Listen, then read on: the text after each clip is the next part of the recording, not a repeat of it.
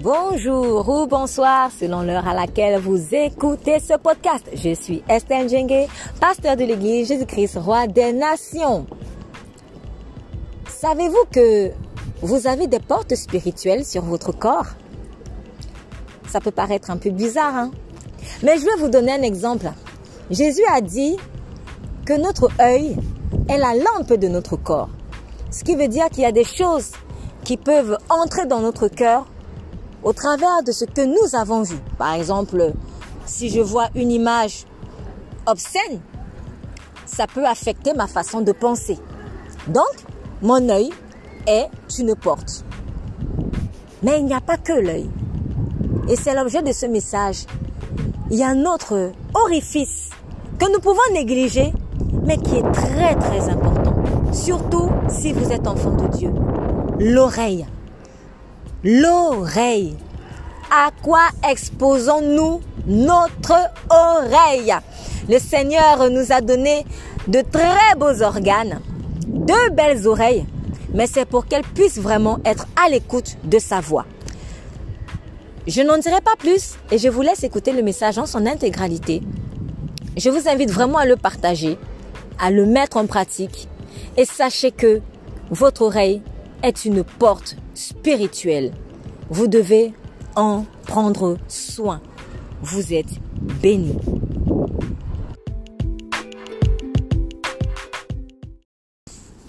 Merci Saint-Esprit pour ce nouveau culte du 16 octobre.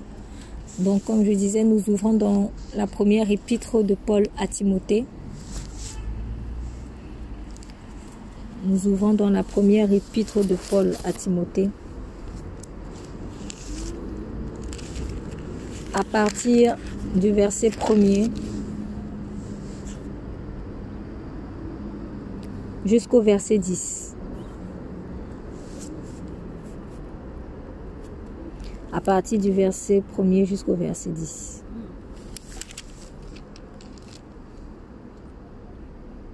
Je vais lire. Paul, l'apôtre de Jésus-Christ, par le commandement de Dieu notre Sauveur et du Seigneur Jésus-Christ notre espérance. À Timothée, mon vrai fils, en la foi, grâce, miséricorde, paix de la part de notre Père, de Dieu notre Père et de Jésus-Christ notre Seigneur. Comme je t'exhortais lorsque je partis pour la Macédoine, à demeurer à Éphèse, pour recommander à certaines personnes de ne pas enseigner une doctrine étrangère et de ne pas s'attacher à des fables et à des généalogies sans fin qui engendrent disputes plutôt que l'édification en Dieu par la foi. Je t'y exhorte encore. Le but du commandement, c'est la charité qui procède d'un cœur pur et d'une bonne conscience et d'une foi sincère. Quelques-uns, s'en étant détournés, se sont égarés dans de vains discours, prétendant être docteurs de la loi, quoiqu'ils n'entendent ni ce qu'ils disent, ni ce qu'ils donnent comme certains. Or, nous savons que la loi est bonne pour celui qui en fait un usage légitime. Et qui sait que la loi a été établie non pas pour le juste, mais pour les méchants et les rebelles, pour les impies et les pécheurs, pour les gens sans religion et les profanes, pour les meurtriers de père et de mère et les homicides, pour les fornicateurs, les sodomites, les voleurs d'hommes, donc c'est-à-dire les trafiquants d'esclaves, les menteurs, les parjures et tout ce qui est contraire à la saine doctrine, conformément au glorieux évangile du Dieu bienheureux dont la dispensation m'a été confiée. Amen. Aujourd'hui, j'ai eu à cœur vraiment de d'alerter sur quelque chose que j'ai déjà commencé à évoquer hier lorsque je parlais des, des portes en fait, des différentes portes spirituelles, euh, mais qui passent par, par notre corps. Des différentes portes spirituelles, mais qui passent par notre corps. Donc, sans euh, vouloir vraiment euh, faire des choses ou dire des choses qui peuvent paraître un peu compliquées pour l'entendement, euh, il me semble important de comprendre quand même certaines réalités. Donc des réalités qui pourtant sont euh, à nos yeux, elles sont, elles sont là exposées à nos yeux tous les jours. S'il suffit juste de lire la parole, en fait. Par exemple, lorsque nous avons évoqué que l'œil est une porte, ça peut être, c'est une porte aussi. Donc, il suffit juste de savoir à qui je l'ouvre, en fait. Si je l'ouvre à des choses saines ou si je l'ouvre à des choses malsaines. Donc, malheureusement, euh, ceux qui, qui, qui, qui, qui travaillent du côté des ténèbres et euh, euh, spirituellement parlant du côté des ténèbres, ils sont parfois, voire très souvent, beaucoup plus conscients en fait que même certains enfants de Dieu, voire beaucoup d'enfants de Dieu, pourquoi? Parce que nous ne voulons pas souvent aller en profondeur en fait dans la révélation de la parole de Dieu. On ne veut pas euh, chercher alors qu'il a dit euh, demandez on vous donnera, cherchez et vous trouverez, frappez et on vous ouvrira. Donc le chercher là, le demander là, euh, le frapper là, ce n'est pas seulement que Seigneur pour le permis de conduire, je frappe pour le permis de conduire, je frappe pour l'argent, je frappe pour ceci. Mais en fait la première chose pour laquelle on devrait chercher, fouiller, frapper, c'est la révélation de la parole. Il faut être déterminé en fait à avoir la révélation de la parole. C'est très important. Et c'est de là qu'on va découler plein de choses. Car mon peuple périt faute de connaissance. Il est écrit. C'est ça en fait. Le peuple périt faute de connaissance.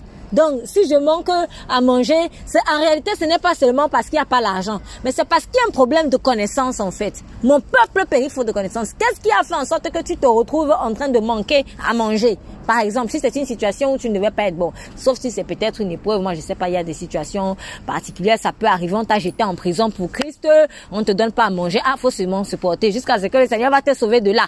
Mais je parle en tout cas des situations où Dieu ne nous voulait pas des situations où le Saint-Esprit ne, ne nous voulait pas en fait. On se retrouve dans des trous. Mais pourquoi on se retrouve dans ce genre de trous? Parce qu'il nous a manqué la connaissance quelque part. Donc, c'est aussi important de, de, chercher, de fouiller et de, de, de demander en fait au Saint-Esprit d'entrer en profondeur en fait dans les révélations en fait, dans, dans, dans, dans la, la, manière dont il a créé les choses. Seigneur, euh, euh, pourquoi ceci est comme ci? Pourquoi par exemple le corps il a 33 vertèbres, etc.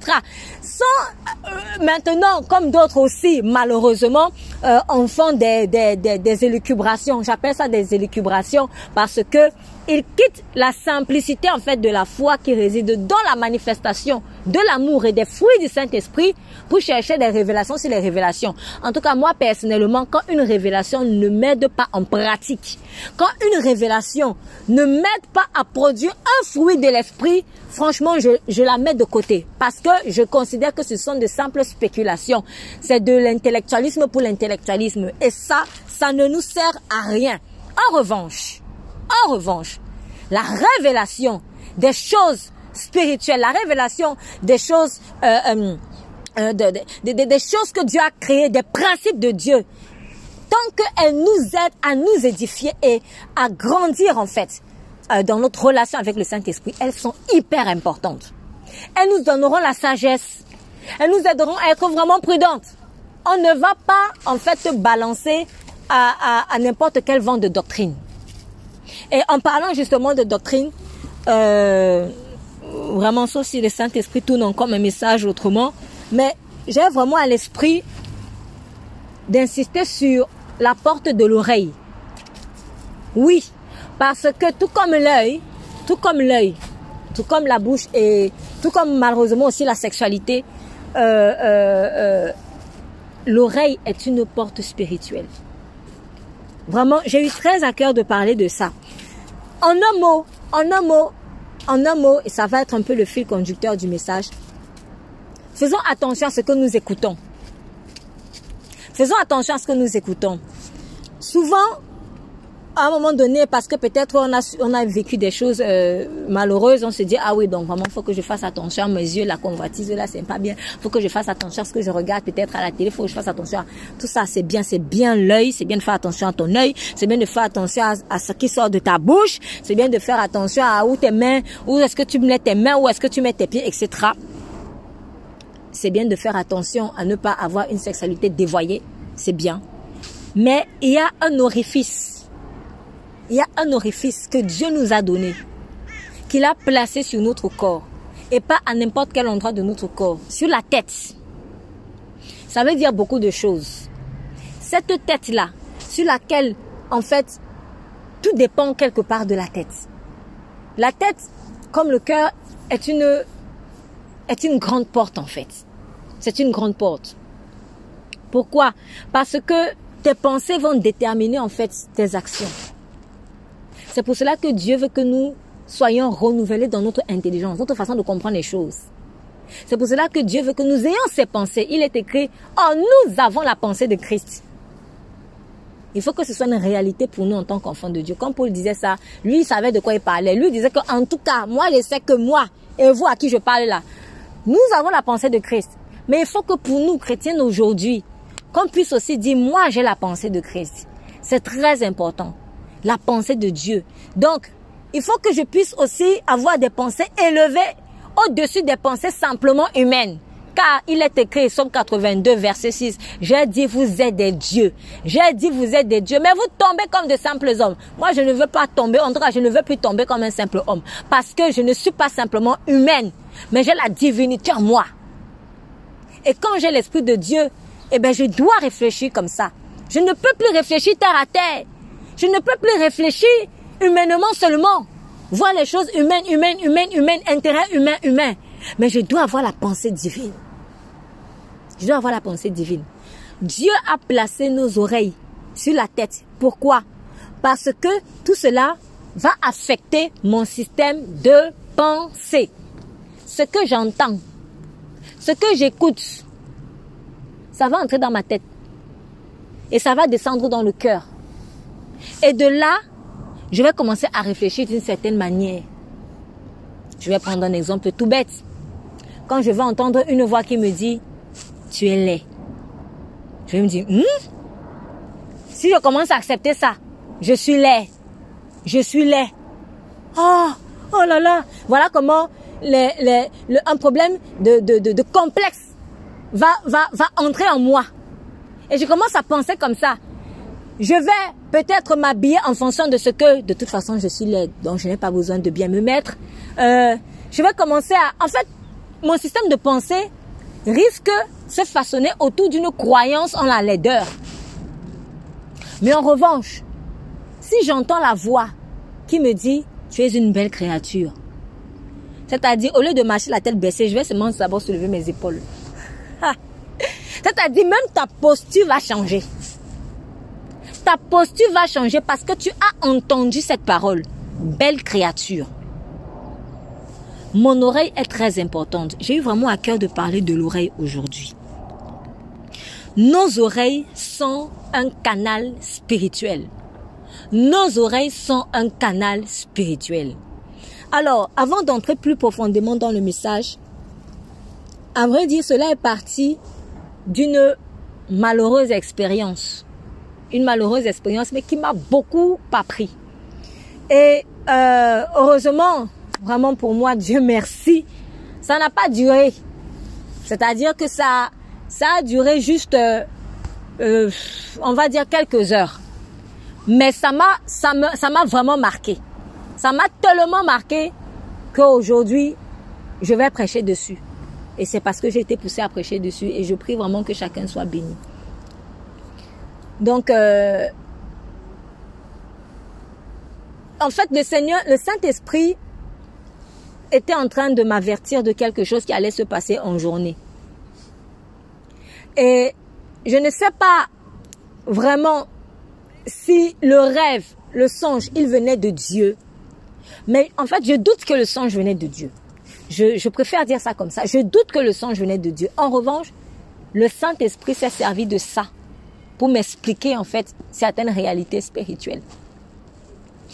Et euh, dans ce songe-là, déjà, déjà, j'en ai déjà parlé, en tout cas dans le cadre de la prière la veille, hier, mais j'ai eu plus d'explications.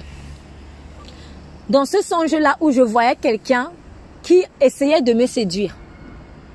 Et il essayait de me séduire par le toucher. Et, euh, et en fait, il a touché un point sensible en fait sur moi. C'est-à-dire, il a effleuré cette personne, en tout cas cet esprit ou cette personne, je sais pas comment dire ça. Mais comme finalement, c'était aussi une personne qui était derrière, donc je vais, je vais dire cette personne sans avoir de problème. Donc, en fait, en touchant la hanche, parce que c'était à la hanche que j'ai senti un toucher. En touchant, en fait, la hanche, le Saint-Esprit m'a expliqué quelque chose. Parce que en journée, il s'est effectivement passé quelque chose à faire cette personne. On ne s'est pas vu on ne s'était pas vu. On s'est pas vu physiquement comme moi, je vous vois physiquement aujourd'hui. Mais on a juste échangé. On a juste échangé, en fait, au téléphone. Mais l'échange au téléphone, là, il y a eu vraiment un échange spirituel. Parce que, dans l'échange que nous avons eu, il y a eu une discussion de doctrine.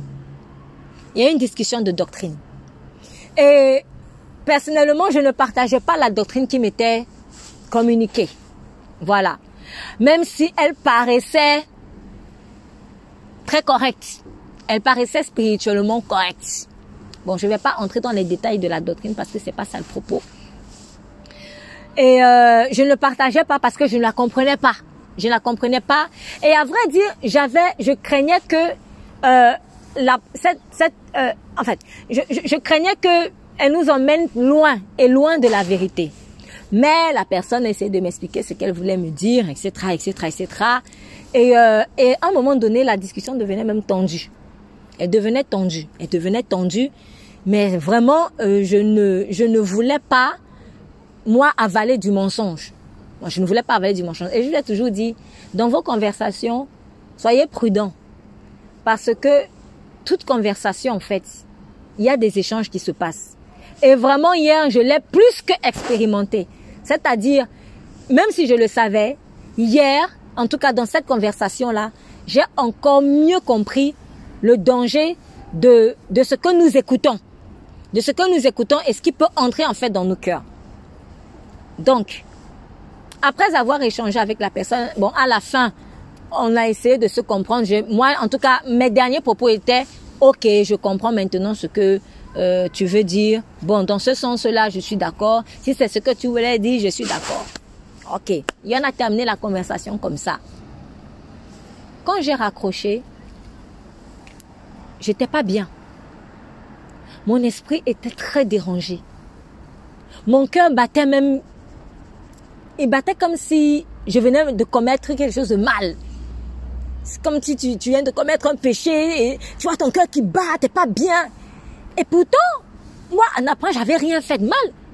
J'ai échangé avec quelqu'un. Ben, on a essayé de se comprendre.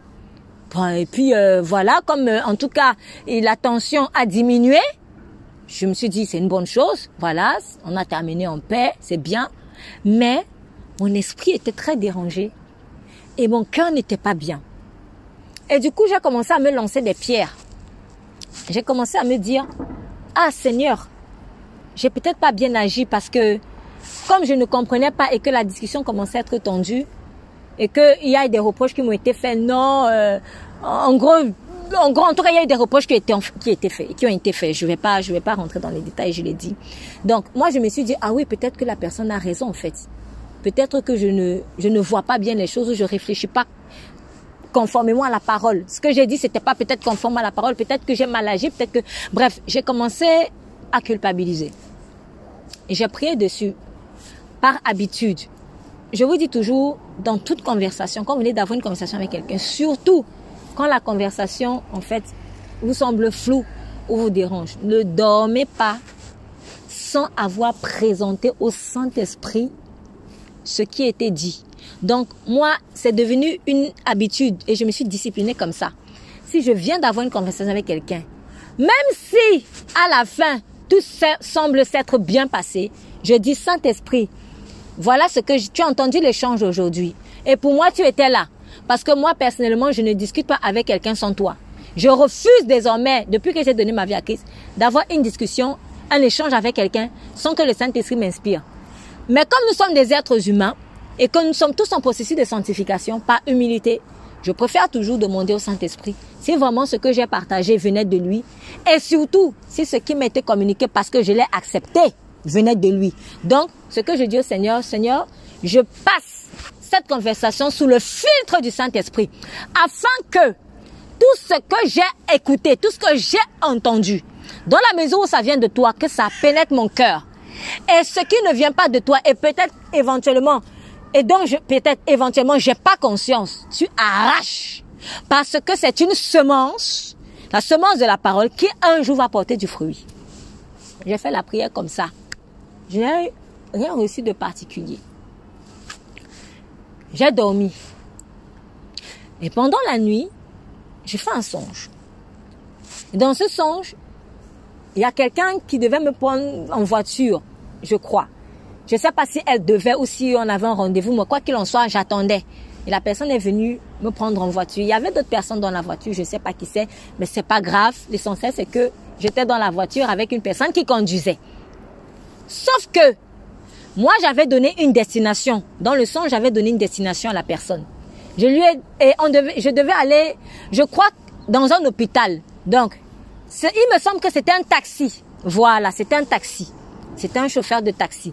Donc, j'ai pris la voiture, euh, pardon, j'ai pris le, taxi et j'ai dit l'hôpital. La personne a bien entendu l'hôpital, elle a acquiescé. Sauf que pendant qu'on est en train de conduire, je vois qu'elle est en train de m'amener dans, dans la direction, mais opposée, carrément opposée. Donc, l'hôpital, c'était dans la direction de gauche et la personne m'emmène carrément à droite.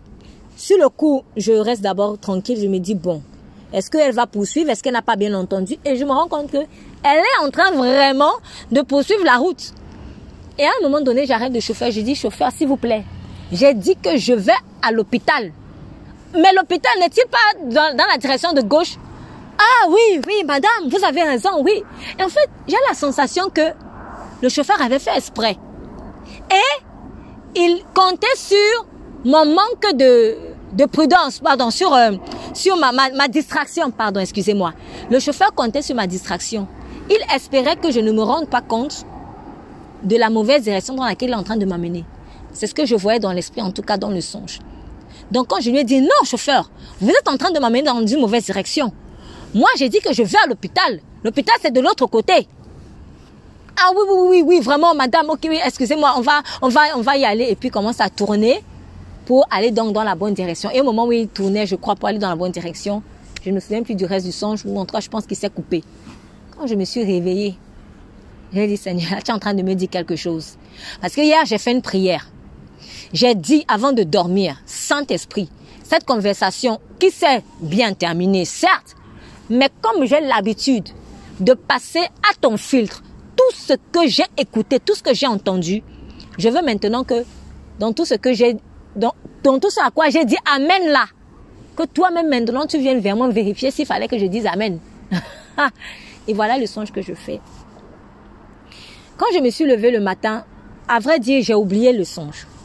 Mais je me suis souvenu que j'ai fait un songe. Donc en priant, j'ai commencé à réclamer la mémoire. J'ai dit, Saint-Esprit, remets à ma mémoire. Je me souviens que j'ai fait un songe. J'ai fait un songe, mais je ne me souviens plus. Ramène à ma mémoire, s'il te plaît, le songe que j'ai fait. Ça ne s'est pas fait tout de suite. Cependant, il m'a donné une parole. Et c'est cette parole que je vous partage aujourd'hui. Il m'a donné cette parole.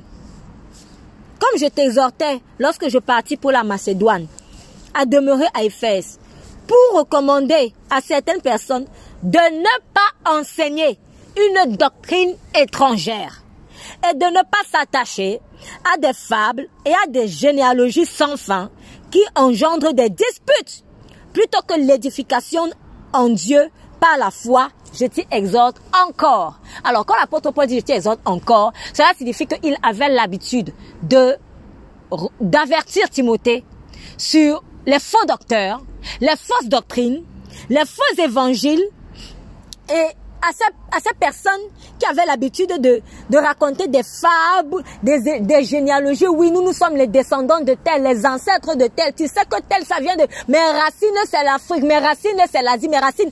Tout cela pour soi-disant expliquer l'évangile. Des fables, des, des, doctrines étrangères. Mais étrangères à quoi? Étrangères à l'évangile que lui prêche. Oh, lui, il prêche Jésus. Il prêche Jésus. Donc, ça, ça a été la première chose. Autre chose aussi, le Saint-Esprit me rappelle cette parole que nous connaissons très bien. Nous connaissons cette parole où il dit que mon évangile ne consiste pas en de simples discours persuasifs de la sagesse, mais en une démonstration d'esprit et de puissance. En une démonstration d'esprit et de puissance. Donc, nous sommes dans 1 Corinthiens 1 Corinthiens chapitre 2 verset 4. 1 Corinthiens chapitre 2 verset 4. D'ailleurs, on va lire à partir du verset 1 Pour moi, frère, lorsque je suis allé chez vous, ce n'est pas avec une supériorité de langage ou de sagesse que je suis allé vous annoncer le témoignage de Dieu. Car je n'ai pas eu la pensée de savoir parmi vous autre chose que Jésus-Christ et Jésus-Christ crucifié. Je répète, je n'ai pas eu la pensée de savoir parmi vous autre chose que Jésus Christ et Jésus-Christ crucifié. Moi-même, j'étais auprès de vous dans un état de faiblesse, de crainte et de grand tremblement.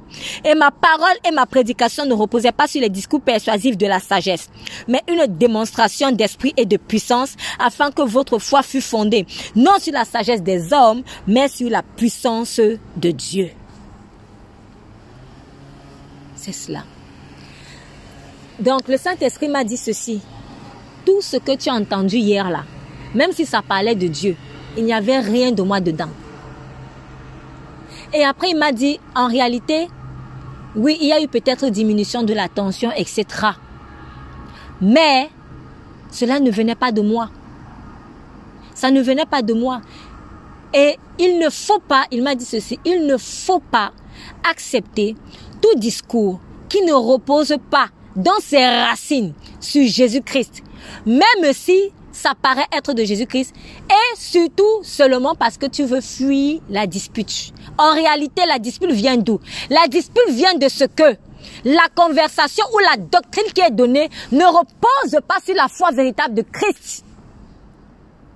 Ça veut dire quoi? Ça veut dire que chaque fois que, chaque fois que tu discutes avec quelqu'un, chaque fois que tu parles avec quelqu'un, et que votre discussion commence à arriver sur des, disputes, des tensions, c'est parce que à la base, à la base, la fondation là de ce de quoi vous parlez, il n'y a pas Jésus dedans.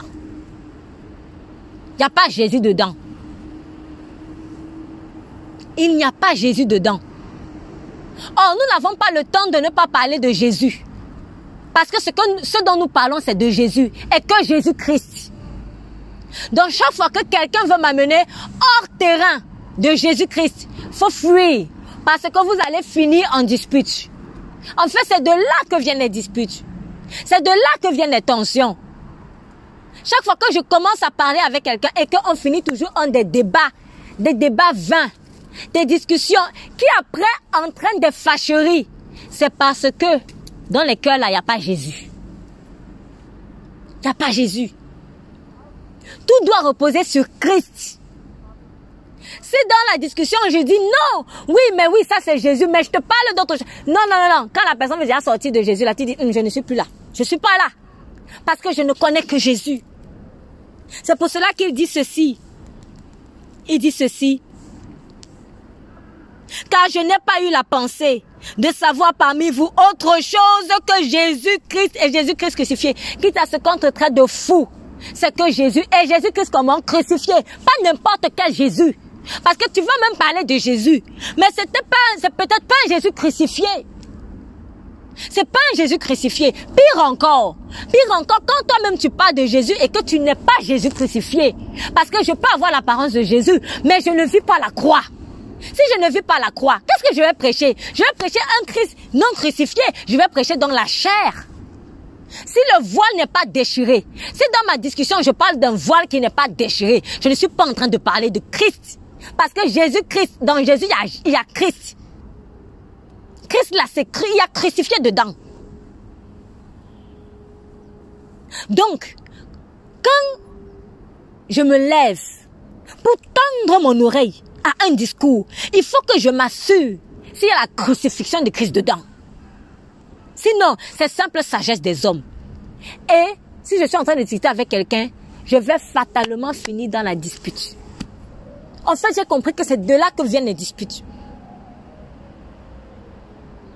La dispute vient quand la conversation ne repose pas sur Jésus. Pourquoi? Parce que Jésus est par essence la paix. Jésus est par essence l'unité. Jésus est par essence la concordance. C'est Jésus. C'est Jésus. Même si je parle d'un discours qui repose sur l'ancienne alliance, dans tout ce qu'on voit dans l'ancienne alliance, c'est encore la préfiguration de Jésus, car il est écrit. Il est écrit. Tout a été créé en lui, par lui et pour lui. Tout a été créé par lui, en lui et pour lui. Donc, tout ce qu'on faisait dans l'ancienne alliance là, tabernacle, tout ça là, le, le voile, l'arche, tout ce que vous voulez, c'était Jésus encore. Donc c'est Colossiens chapitre 1, verset 16. Car en lui, on parle de Christ. Donc si vous voulez, on va revenir un peu plus haut pour comprendre.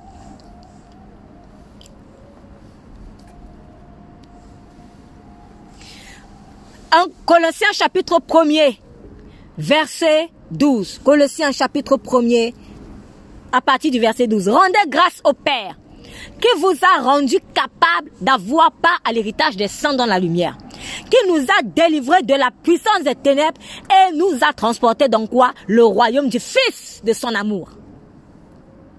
En qui nous avons la rédemption? En son Fils, nous avons la rédemption. La rémission des péchés. Il est l'image du Dieu invisible. est l'image du Dieu invisible. Le premier-né de toute la création. Car en lui ont été créés toutes les choses qui sont dans les cieux et sur la terre. Ce que Moïse faisait là, c'était Jésus. Tout ce que Moïse a créé, établi, c'était Jésus. C'était Jésus. C'était simplement préfiguré, mais c'était Jésus. Il a fallu qu'à un moment donné, il se manifeste maintenant. Mais dans l'ancienne alliance là, Jésus était déjà là. Il n'a pas débarqué, il n'a pas parachuté dans une, euh, dans une certaine ère. Non, Jésus avait déjà commencé à travailler dans l'air, même de la loi. Car il est l'accomplissement de la loi. Toutes les règles, quand je vais dire à quelqu'un, il faut que tu fasses, assure-toi que dans le il faut que tu fasses là, c'est Jésus. Est-ce que ce discours vient de Jésus? Est-ce que le il faut que tu fasses, le conseil que tu donnes à la personne, il faut que tu fasses, ça repose sur Jésus crucifié? Tous nos discours doivent tourner autour de Jésus. Si même c'est de politique dont je parle, il faut que Jésus soit le centre. Parce qu'il est la politique. Si c'est de la beauté dont je parle, il faut que Jésus soit le centre parce qu'il est la beauté en personne. Si je parle même du Saint-Esprit à quelqu'un, il faut que ce soit en Jésus parce qu'il est l'Esprit de Dieu. Mais alors, si moi-même je ne suis pas crucifié, quel Jésus je vais donner Je ne peux pas donner Jésus si je ne suis pas crucifié. Et moi qui veux suivre Jésus, je dois faire attention à la doctrine à laquelle je tends l'oreille. Parce que j'ai compris que j'avais tendu l'oreille à une doctrine qui n'est pas d'un Jésus crucifié. Et en fait, le Saint-Esprit m'a dit ceci. Le songe que je t'avais donné la veille, où quelqu'un est en train de toucher ta hanche. En fait, c'était cela. J'étais déjà en train de t'avertir de ce qui allait se passer en journée en te disant ceci. Ma fille, fais attention.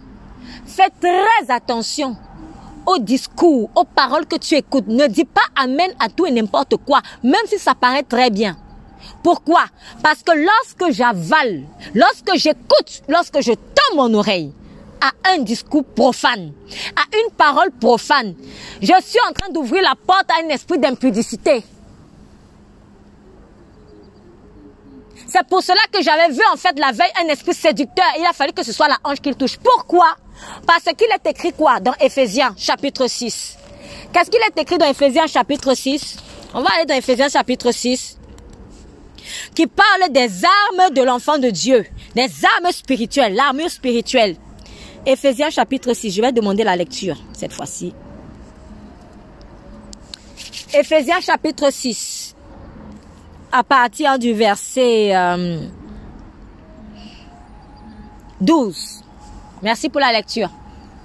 Car tous, Car nous n'avons pas à lutter contre la chair et le sang, mais contre les dominations, contre les autorités, contre les princes de ce monde de ténèbres, contre les esprits méchants dans les lieux célestes. C'est Faut pour- continuer. C'est pourquoi prenez toutes les armes de Dieu afin de pouvoir résister dans les Mm. mauvais jours et tenir ferme après avoir tout surmonté. Tenez donc ferme. Ayez à vos reins la vérité pour ceinture. Amen. On va s'arrêter là. Ayez à vos reins la vérité pour ceinture. Oh, c'était justement à ce niveau-là que le diable, en fait, voulait me toucher. En fait, le Saint-Esprit m'a dit ceci. L'image du toucher de la hanche, donc qui est au niveau des reins, en fait, Satan voulait attaquer la ceinture de la vérité que tu portes en passant par une fausse doctrine. Mais je vous dis toujours, si ce n'est pas la vérité que tu auras, si ce n'est pas la vérité que tu auras, tu auras le serpent du mensonge. Et c'est de là que vient l'impudicité. Il y a des discours. Il y a des discours que si vous entendez, si vous les acceptez, tu ne comprendras pas comment. Une semaine après, tu vas commencer à commettre impudicité. Tu ne sais même pas comment. Pourquoi? Parce que la parole, c'est une semence. Semence, c'est sperma. J'ai déjà expliqué. Et dans le sperma, tu as beaucoup de choses dedans. Tu as l'information génétique des yeux. Tu as l'information, l'information génétique des, des oreilles, de l'enfant, de la bouche, etc. Donc, quand Satan va venir te donner son sperma, lui va te présenter juste que information génétique de l'œil qui va être bleu. Mais si tu acceptes cette information génétique, si tu acceptes ce sperme-là, ne crois pas que c'est seulement l'œil bleu que tu auras. Tu auras aussi toutes les oreilles du diable, toute la bouche du diable, tu auras tout du diable en fait. Parce que dans le sperme, il y a l'information génétique de toute la personne. Donc, en fait, en me donnant une, une- en me communiquant une mauvaise parole, Satan espérait que quand je vais l'avaler, je vais aussi recevoir l'esprit d'impudicité qui était caché derrière cette doctrine. Mais que cette personne n'imaginait même pas qu'il y avait. Quand vous avalez des mensonges, vous aurez au règne, au lieu de la vérité des serpents, le serpent va danser sur tes reins. Et c'est comme ça que tu commets l'impudicité. Si tu écoutes une musique bizarre, dans la musique bizarre là, il y a un esprit bizarre. L'esprit là, il se transfère. Il va se transférer en toi. Toi, tu vas danser sur une musique. Toi, tu crois que tu as seulement dansé sur une mélodie. Mais en fait, tu es en train de recevoir un esprit qui est derrière. Et c'est un esprit d'impudicité, demain, tu vas commettre l'impudicité, que tu le veuilles ou non. Parce que tu peux pas lutter en fait avec un esprit, si ce n'est que par le Saint-Esprit. Mais le Saint-Esprit ne va pas te, permettre d'aller écouter des chansons bizarres qui ne glorifient pas Dieu. Si tu entends un prêche et que dans le prêche là, c'est pas fondé sur Jésus, il y a en fait, hein, c'est des esprits bizarres qui sont derrière, qui te sont communiqués. Si tu lis un livre, dans le livre, il y a des esprits qui se communiquent. Donc faisons attention à ce que nous lisons. Faisons attention à notre curiosité. Ah oui, ça, ça allait bien. Oui, ça, c'est intéressant. Oui, ça, c'est intéressant. Tu vas lire. Tu vas recevoir un esprit bizarre. Il y a des livres que j'ai ouverts. Des livres soi-disant religieux. Soi-disant religieux. Que j'ai ouverts. Rien qu'en ouvrant ça. Mais je, je ne peux pas expliquer comment parce que ça se vit seulement. Mais c'est hyper démoniaque. Et je ne suis pas surprise que tous ceux qui sont dans cette religion, ils sont toujours dans l'esprit de peur, esprit de peur. C'est normal. C'est démoniaque en fait. Le livre qu'ils croient être de Dieu. Le livre que quelqu'un a écrit, quand il te dit que oui, c'est Dieu qui l'a inspiré, c'est peut-être pas, si c'est pas fondé sur Jésus en tout cas. C'est pas Dieu. En tout cas, Jésus crucifié. Je précise, Jésus crucifié. Parce qu'il y a Jésus non crucifié et Jésus crucifié. Ce qui nous sauve, ce n'est pas Jésus avant la croix, avant Golgotha. Ce qui nous sauve, c'est Jésus qui est sorti du tombeau, qui est passé par la croix. Donc, c'est important d'être des crucifiés aussi. Parce que quand ta chair est déchirée là, ton oreille ne va pas accepter n'importe quoi. Et même si tu as fait l'erreur d'accepter, ça ne va faire que quelques minutes ou quelques heures. Tu vas vomir ça. Parce que tu ne peux pas, la mort ne peut pas avaler Jésus. Donc même si le juste est tombé, cette fois il va se relever. Pourquoi? Parce qu'il ne peut pas rester dans la mort. La mort va, elle sera obligée de le vomir. Je rends grâce au Seigneur de cela, de ce que ça n'a duré que quelques heures. Mais ça me permet de comprendre encore mieux la puissance de notre oreille. Notre oreille est une porte spirituelle, au même titre que l'œil, au même titre que le sexe, au même titre que les pommes de main, à qui on donne à n'importe qui. Faisons attention à ce que nous écoutons. Faisons attention à ce que nous écoutons. Faisons attention. Il y a plein de personnes, j'en suis convaincue, qui aujourd'hui souffrent des choses bizarres parce qu'ils ont tendu l'oreille à des choses auxquelles ils ne veulent pas tendre l'oreille. N'en ont pas écouté n'importe quoi. Même si ça paraît trop spirituel, il faut que le Saint-Esprit lui-même t'ait conduit.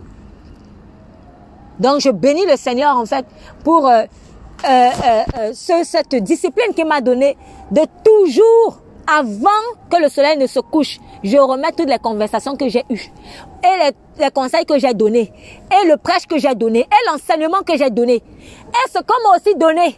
Je remets toujours ça entre les mains de Dieu. Pourquoi? Parce que je suis un être humain qui a ses faiblesses. Je peux avoir dit Amen à quelque chose auquel je ne devais pas dire Amen. Et quand je dis Amen, j'ai scellé. Et quand j'ai scellé, l'esprit qui est derrière va commencer à agir. Parce qu'il va dire, tu m'as ouvert la porte. Et après, demain, tu ne sais pas comment tu te retrouves dans l'impudicité. Tu ne sais pas comment. Tu dis, mais qu'est-ce qui m'a fait? Qu'est-ce qui a fait que je tombe dedans? Et comme peut-être aussi tu n'es pas profond dans l'esprit, tu ne vas pas faire le lien avec ce que tu écoutais. Et donc, tu dois te déconnecter. Donc, tu dois te repentir. Faisons attention à notre oreille. Faisons attention à ce que nous croyons être vrai. Faisons attention à ce que nous croyons être vrai. Parce que, en fait, ce que j'écoute comme doctrine, ce que j'écoute comme enseignement, ce que j'écoute comme conseil, va entrer dans mon cœur, va façonner mon système de pensée. Même ce qu'on m'a appris dans l'éducation, quand j'étais encore enfant, il y a beaucoup de gens qui me sortent souvent ça. Tu dis quelque chose, la parole dit ceci. Oui, mais en tout cas, mon père m'a toujours appris que ma mère m'a toujours appris. C'est ta mère qui allait à la croix pour toi. C'est ton père qui allait à la croix pour toi. Ma mère m'a toujours appris à faire ceci. Demande au Saint-Esprit si ce que maman m'a appris là, si ce que papa m'a appris correspond à sa parole. Si le Saint-Esprit te dit oui, ce que maman t'a appris, ça c'est conforme à ma parole, avale et obéis à maman. Si ce n'est pas conforme à la parole, fuis. Tu dis maman, je te respecte, mais là, là, faut que je fasse ce choix. C'est Jésus d'abord. Oh, nous, nous voulons souvent rester sur les habitudes que on, a, on nous a appris quand on était enfant. Tout cela doit passer au filtre du Saint-Esprit. C'est pas une question de que mon père m'a toujours éduqué comme ça, ma mère m'a toujours éduqué comme ça. Quand tu es né de nouveau, tu es une nouvelle créature. Les choses anciennes sont passées. Tu es dans une nouvelle alliance. Et on doit être viscéral avec ça. Je suis dans une nouvelle alliance. Je le proclame et je le dis à mon âme, mon âme, on t'a appris des choses. Mais sache qu'à partir d'aujourd'hui, tu es dans une nouvelle alliance. C'est pas une question de que papa m'a dit, maman m'a dit.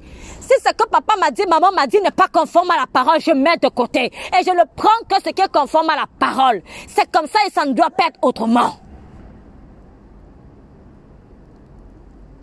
Car mon oreille, elle est sainte. Mon oreille, elle est sainte. Voilà pourquoi certaines conversations, personnellement, j'écoute pas. Quand quelqu'un vient dire, je peux te parler tout, je demande Saint-Esprit, c'est toi? Oui, ok, je tends mon oreille. Parce qu'il y a des fois où il m'a dit, ne, n'écoute même pas sa plainte. N'écoute même pas sa plainte. N'écoute même pas. Si Dieu ne met pas l'oreille, je ne mets pas l'oreille dedans. Parce que mon oreille est sanctifiée. Je dois sanctifier aussi mon oreille. Soyez saints comme votre Père céleste est saint. C'est pas des choses, c'est pas anodin. Hein. C'est pas anodin. Ton oreille est une porte spirituelle. Ton oreille est une porte pour ton esprit. Ce que tu écoutes déterminera qui tu es. Quelle est la conversation que tu écoutais Quelle est la dernière soi-disant exhortation que tu écoutais Même si ça paraît spirituel. Quel est le dernier conseil que tu écoutais Qu'est-ce que tu écoutes? Quelle est la voix que tu écoutes? Parce qu'il y a des voix intérieures aussi. Il y a la voix de ma chair. Il y a la voix de Satan. Il y a la voix de Dieu. Quelle est la voix que j'écoute? Quelle est la voix que j'écoute? Dis-toi que ton oreille, c'est pas l'oreille de n'importe qui. Elle est sainte. C'est un orifice. C'est un orifice. Quand le Seigneur Jésus-Christ est venu, il a dit que l'Esprit du Seigneur m'a oint pour rendre la vie aux aveugles, pour faire entendre aussi les sourds. Le Seigneur Jésus est venu aussi faire entendre les sourds. Mais les sourds là, ce ne sont pas que les sourds physiques. Hein. Ce sont ceux qui n'étaient même, qui n'écoutaient même pas Dieu. Le jour où j'ai donné ma vie à Christ, je vous assure, ce n'est pas le jour où Dieu a commencé à te parler. C'est la vérité. Dieu n'a pas commencé à me parler le jour où je suis né de nouveau. En fait, le jour je suis né de nouveau, c'est là où j'ai commencé à entendre sa voix. Mais ça fait longtemps que Dieu me parle. Mais je n'entends pas. Dieu parle tantôt d'une manière, tantôt d'une autre, mais l'on n'y prend pas garde. Donc on a fermé notre porte. Ah, c'est ça. Dieu parle tantôt d'une manière, tantôt d'une autre, mais on a fermé la porte de l'oreille. Comme on a fermé la porte de l'oreille, tu n'entends pas la loi de Dieu. Comme tu n'entends pas la loi de Dieu, tu n'as pas la connaissance. Et comme tu n'as pas la connaissance, tu péris. Ouvrons la porte de notre oreille au Saint-Esprit de Jésus-Christ. Et fermons la porte de notre oreille à l'esprit du mal et à la chair, aux doctrines fallacieuses qui ne reposent pas sur Christ. Qu'à partir d'aujourd'hui, toute conversation que tu as, assure-toi que Christ, Jésus-Christ, Jésus-Christ, le crucifié est dedans. Assure-toi, même si c'est entre chrétiens. D'ailleurs, c'était entre chrétiens la conversation dont je parle. Même si c'est entre chrétiens. Il n'est pas normal que en tant que chrétien, on puisse se plaindre que, ah toi tu parles tout le temps de Dieu, toi aussi. On peut même parler d'autre chose. Mais attention, on parle pas de Dieu, on, parle, on parlera de quoi? Parce qu'on va parler d'autre chose. Même si on parle du football. Je vous assure, quand vous êtes rempli de l'esprit, tu vas encore voir Jésus dans le football. Tu fais pas exprès. Tu fais pas exprès. C'est une question de ton niveau. Excusez-moi, euh, c'est peut-être pas très correct en, français ce que je vais dire, mais je vais, je vais le dire quand même qu'on se comprenne. Ça dépend de ton niveau de remplissage du Saint-Esprit. c'est ça. Ça dépend de ton niveau de remplissage du Saint-Esprit. Si mon niveau de remplissage du Saint-Esprit, ça s'est arrêté à la cheville, bien sûr que je vais voir mon football dans la chair. Bien sûr que je vais voir mon football dans la chair. Mais s'il commence à arriver au genou, puis aux hanches, puis, puis au ventre, et quand je, commence à être immergé dedans, quand je vais voir le ballon tourner là, je ne sais pas comment je vais faire, mais mes yeux vont encore voir Jésus dedans. Je vais encore voir la révélation de Jésus. Tu ne feras pas exprès. Essaye. Laisse le Saint-Esprit te remplir. Tu verras. Tu vas aller faire le vélo. Toi, tu crois que tu fais juste le vélo pour te détendre. Mais quand tu es rempli du Saint-Esprit, je ne sais pas, tu vas avoir la révélation de Jésus sur ton vélo là. C'est la vérité. Mais si en tant que chrétien, moi, ça me saoule. Excusez-moi l'expression. Si en tant que chrétien, moi, ça me saoule de voir Jésus sur le vélo, dans le football, à la télé et partout, il y a un problème. Il y a un problème. Il y a forcément un problème. Parce qu'en tant que chrétien, chrétien signifie Christ. Christ ne peut pas être détaché de lui-même. Si je suis Christ et que ça me gêne parce que dans la conversation, j'ai encore mis Jésus. Non, il y a un problème. C'est pas de Christ dont je parle. Je parle d'un faux Christ. Je parle peut-être de l'antéchrist. Ou en tout cas, c'est peut-être l'esprit de l'antéchrist qui m'anime. Mais c'est pas Christ. C'est pas Christ. Donc, tout dépend de ton niveau de remplissage du Saint-Esprit. Retenons bien ça. Tout dépend de ton niveau de remplissage du Saint-Esprit. Quand tu es rempli du Saint-Esprit, ton rendez-vous professionnel là, ta réunion professionnelle, tu vas voir Jésus dedans. Parce que croyez-moi, les sorciers, ils ne vont pas aux réunions professionnelles comme ça, comme des fous. Hein. Et ça, c'est dommage quand même pour des personnes qui doivent être éveillées dans l'esprit en tant qu'enfants de Dieu. Ils préparent leurs réunions, même professionnelles. Mais les enfants de Dieu, ils vont comme ça. Ah oui, je sais, Seigneur, bénis la réunion, bénis la réunion. Non, tu dois être rempli de Saint-Esprit quand tu fais ta réunion professionnelle. Parce que quand tu vas présenter peut-être ton travail, ton rapport, tu ne vas peut-être pas dire aux gens, Jésus est mort pour vous, etc.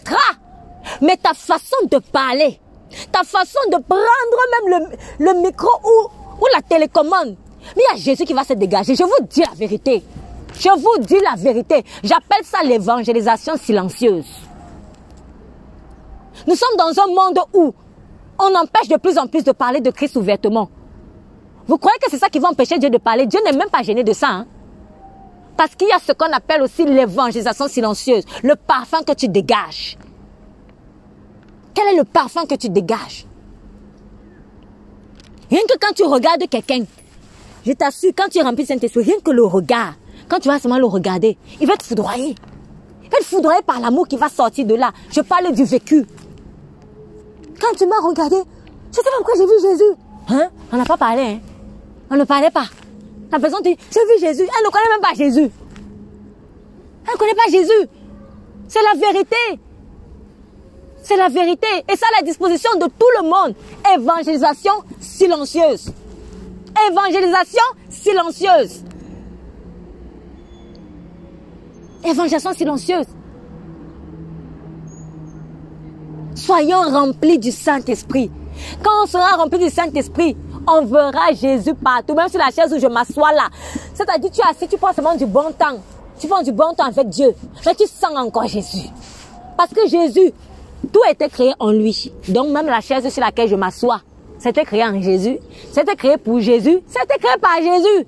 C'est la vérité. Le sol où je marche, le sol où je marche, je vous mets à défi. Prends cinq minutes le sol où tu marches, la demande de Saint-Esprit qui te donne la révélation sur le, sur le sol. S'il ne va pas te donner, parce que tout ce qu'il a créé, il y a la révélation de Christ dedans.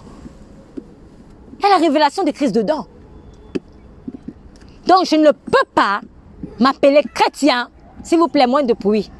Je ne peux pas, je ne peux pas m'appeler chrétien et être saoulé d'avoir Jésus dans toutes mes conversations. Je ne peux pas, c'est pas possible C'est pas possible. Parce que si c'est pas sur qu'est-ce que je bâtis, je sais pas ce que je bâtis. Et même si, même si je ne vais pas prononcer Jésus, quand je suis au milieu peut-être de ceux qui ne croient pas en lui, parce que quand je suis entre enfants de Dieu, il est normal que je parle tout le temps de Jésus. Mais quand je suis pas au milieu d'enfants de Dieu, en particulier déjà, même si je suis pas, même si je suis avec des, non, des, des, des personnes qui croient pas en Jésus, je devrais leur donner Jésus, je devrais leur parler de Jésus. Mais si me, il arrive que je sois dans un endroit où j'ai peut-être pas le droit, c'est-à-dire le parfum que tu vas dégager là, ça va encore dégager Jésus. De telle sorte que tu vas seulement saluer quelqu'un, tu vas seulement dire bonjour, tu prends sa main. Quand il rentre chez lui, il rêve de Jésus, il comprend pas comment. C'est la vérité. Si les sorciers font ça, si les sorciers font ça, franchement, si les sorciers font ça, et puis ils te saluent, il a, il a, il a pris des trucs sur toi. Mais à plus forte raison, Dieu, ils ont pris ça où? Les réalités spirituelles été créées par Jésus, justement. Ils été créées par Jésus. Prends quelqu'un, salue, salue-le, salue-le. Sois rempli du Saint-Esprit, tu vas voir, il rentre chez lui, il rêve de Christ. Il commence à penser à sa vie, tiens, je pense que je suis pas sur une bonne voie. Ça sort d'où? Tu l'as salué. Tu as envoyé l'onction. Le lit où tu dors, je parle encore des choses, je parle encore du vécu. Le lit où tu dors là, tu dors sur le lit, tu dors, tu te lèves, tu parles. Une autre personne vient dormir dessus, elle sort avec l'onction de Dieu. C'est la vérité. Tu n'as pas venu lui dire, écoute, repends-toi, un hein, machin chouette. Tu n'as pas dit ça. Mais c'est que tu dégages tellement l'onction de Dieu. Ce que tu touches, c'est ouais. Quelqu'un vient toucher aussi, lui il est touché. Il est touché par l'onction de Dieu évangélisation silencieuse, mais très efficace. Donc oui, Jésus sera à toutes les sauces. Parce que tout a été créé en lui. Tout a été créé par lui. Tout a été créé pour lui. Donc je refuse que mon oreille tende des choses à ce qui n'est pas de Jésus. C'est cela. Donc vraiment, prenons conscience de ça. Prenons conscience de ça. Car il n'y a pas que les sorciers, excusez-moi, qui doivent vivre des réalités euh, spirituelles alors qu'ils n'ont plus de puissance en temps normal et, et, et, et, et qui font du mal même à des enfants de Dieu. Pourquoi? Simplement parce qu'ils sont ignorants de certaines choses. Donc, sache aujourd'hui que ton oreille une porte spirituelle. Tu ne dois pas l'attendre à n'importe quoi. Parce que lorsque tu tends l'oreille à une doctrine mauvaise, même si elle paraît très très spirituelle, ce qui est spirituel n'est pas forcément vrai. Or, si une discussion n'a pas pour but la vérité, elle ne sert à rien. Or, la vérité, c'est qui? C'est Jésus. Donc, chaque fois qu'une discussion finit avec la dispute, chaque fois que discuter finit avec disputer, en fait, réfléchis bien, il a manqué Jésus quelque part. C'est ce que j'ai compris en fait. Il a manqué Jésus quelque part. Il a manqué Jésus quelque part. Nous allons ouvrir dans 1 Timothée chapitre 6.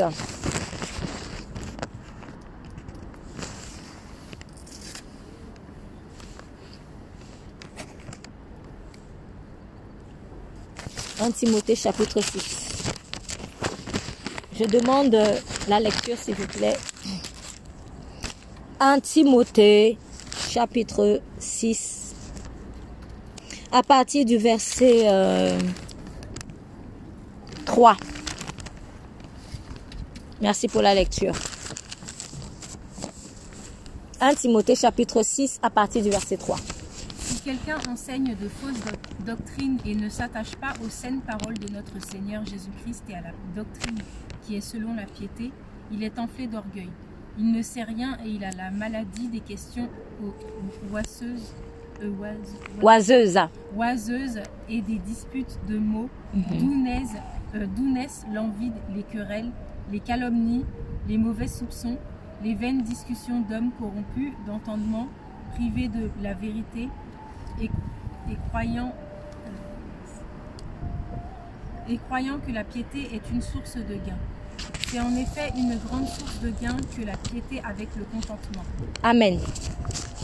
Donc, je vais relire ça dans la version euh, Si quelqu'un enseigne autrement et ne s'attache pas aux salutaires paroles, les paroles qui donnent le salut. Dans d'autres versions, ce sont les paroles saines les salutaires paroles de notre Seigneur Jésus-Christ et à la doctrine qui est selon la piété, il est enflé d'orgueil. Donc, alors, on va décortiquer ça très simplement. On vous dit, imagine-toi en train de parler avec quelqu'un qui veut te partager quelque chose ou qui veut t'enseigner quelque chose, qui te prêche quelque chose, qui te conseille quelque chose, peu importe la, manière dont le vêtement que sa parole va prendre conseil, prêche, évangélisation, peu importe. Bon, évangélisation soi-disant, euh, ça sera une fausse évangélisation du coup.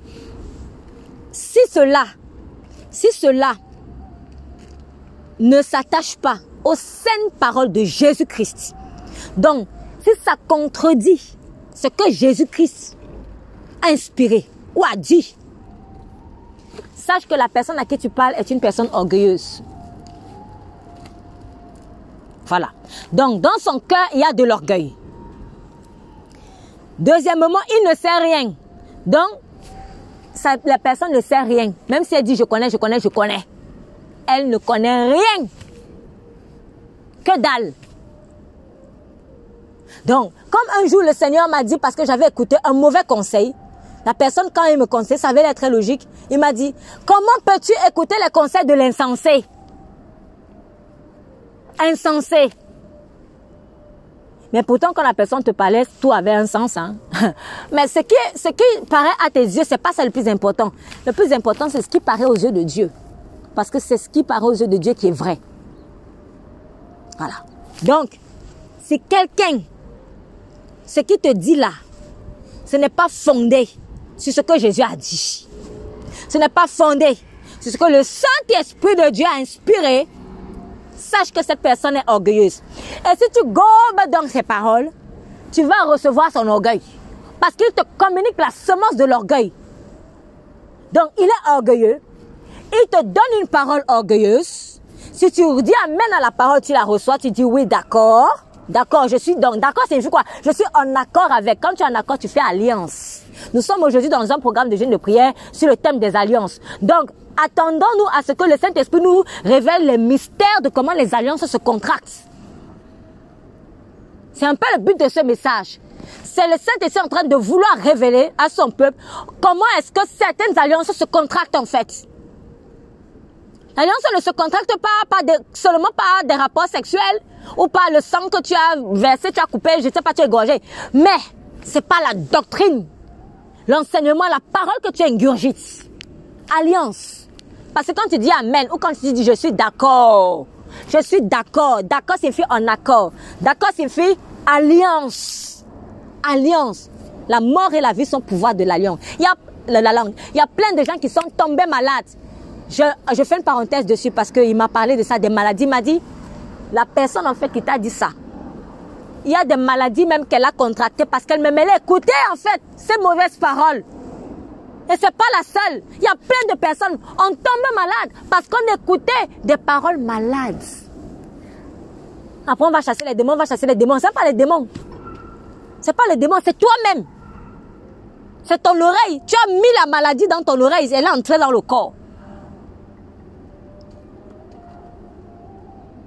On a vu récemment, vous avez vu euh, euh, récemment ce dessin animé chrétien de comment quelqu'un est tombé malade. Il a écouté une musique du monde. La personne même, la personne même qui était en train de chanter était allée faire alliance avec un démon. Et le démon a dit, quand tu vas chanter, je vais entrer dans les gens et je vais leur donner les cancers, je vais leur donner les épilepsies, je vais leur donner ceci. C'est comme ça que ça se passe. Pourquoi croyez-vous que le diable poursuit trop les musiciens, les chanteurs, etc. Parce qu'il veut envoyer le mal sur les gens. Voilà pourquoi en tant que chant de l'éternel, fais attention à ça à quoi tu fais alliance. Fais attention. Donc celui qui te parle là, si ce n'est pas sur Christ, sache que la personne est enflée d'orgueil. Deuxièmement, il ne connaît rien. Même s'il a fait un milliard d'études de théologie, il ne connaît rien.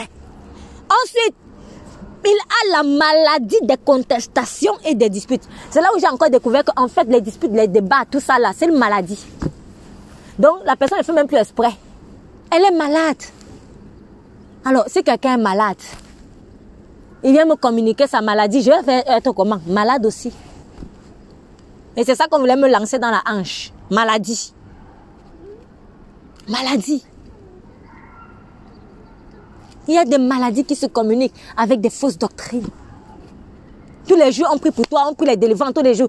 Les délivrances, quand une même délivrance se fait tous les, tous les jours, là, c'est pas normal. C'est pas normal. C'est pas normal. Ça signifie qu'on n'a pas compris. Ça signifie qu'en fait, tu n'as pas eu la révélation de la porte que tu as laissée ouverte.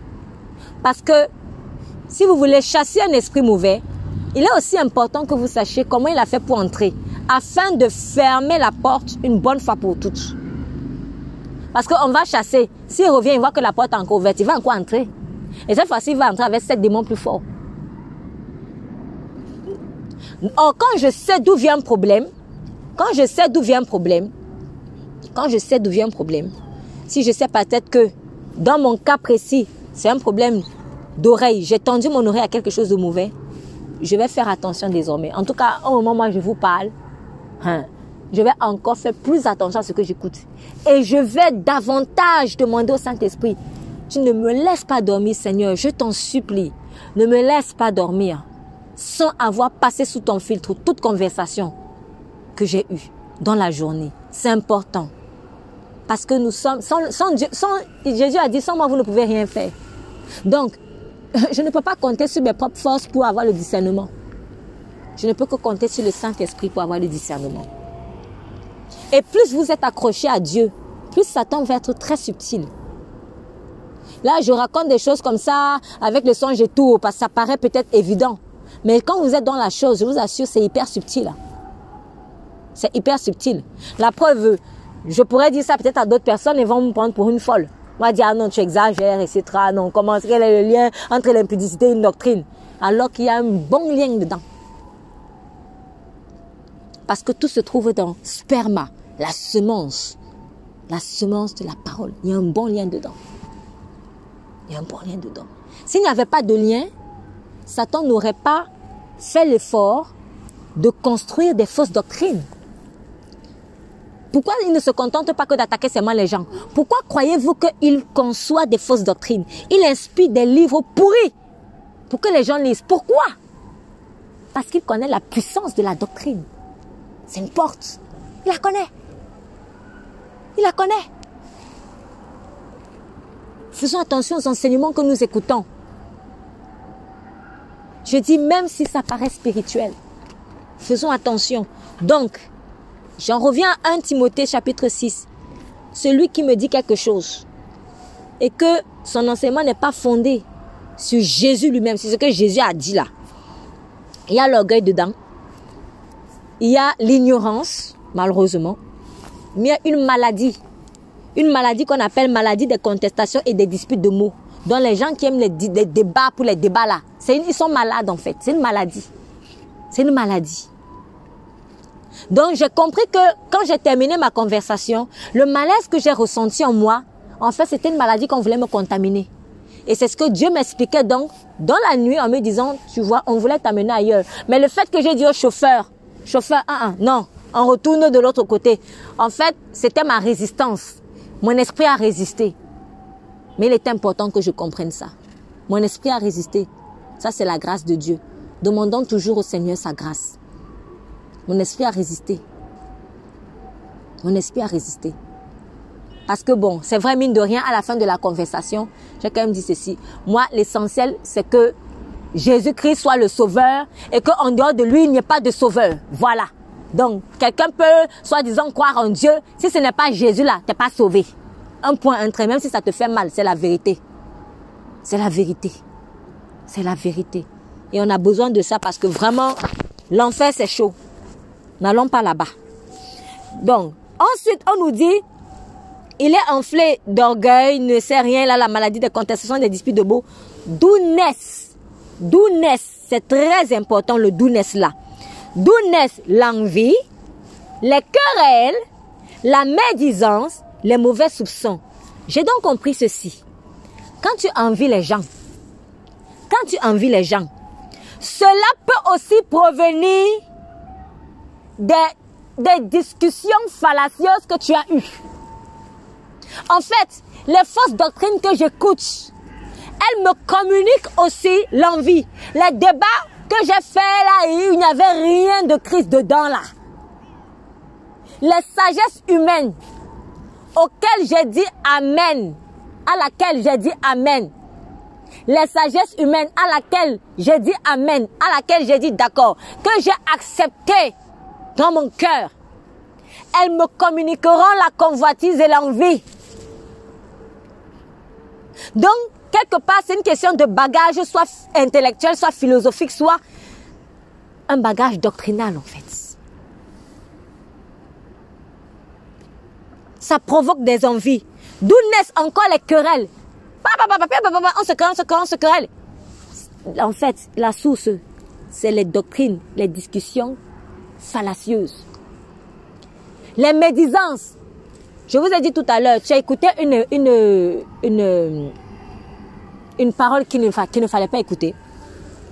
Quelque temps après, tu te mets à commettre peut-être la fornication. Ça vient de là. Mais il n'y a pas que ça. Peut-être un homme ne va pas commettre la fornication. Mais il se met à mal parler des gens commence à oui, tu as vu celui-là, tu as vu celle-là, etc. Et commence la médisance, la langue du serpent. Sa langue commence à devenir fouchue. Pourquoi? Parce que son oreille a écouté des doctrines fourchues. Il n'y a pas de hasard. Ce que j'ai écouté, que j'ai accepté, qui a façonné mon système de pensée, va affecter ma langue. Je commence à avoir la langue fouchue comme le serpent. Qu'est-ce que ton oreille écoutait? Ensuite, on dit les mauvais soupçons. Il est écrit l'amour ne soupçonne pas le mal. Quand tu es toujours suspicieux, toujours en train de douter, un truc est bien, c'est sûr. Toujours en train de voir le mal, hey, c'est sûr qui va être sauvé. C'est toujours en train de... Le mal, le mal, le mal, voir le mal partout, le mal partout là. C'est pas bon. Mais ça, ça vient de, du pain que tu manges ça vient du pain que tu manges ou du pain que tu as mangé ou du pain que tu as mangé et dont tu es en train d'avoir la nostalgie. Israël était sorti d'Égypte. Dieu leur donnait la manne. Bah tiens. Dieu, on va aller d'ailleurs dans Nombre. On va, on, va faire, on, va, on, va, on va y aller. Nombre chapitre 21. Nombre chapitre 21.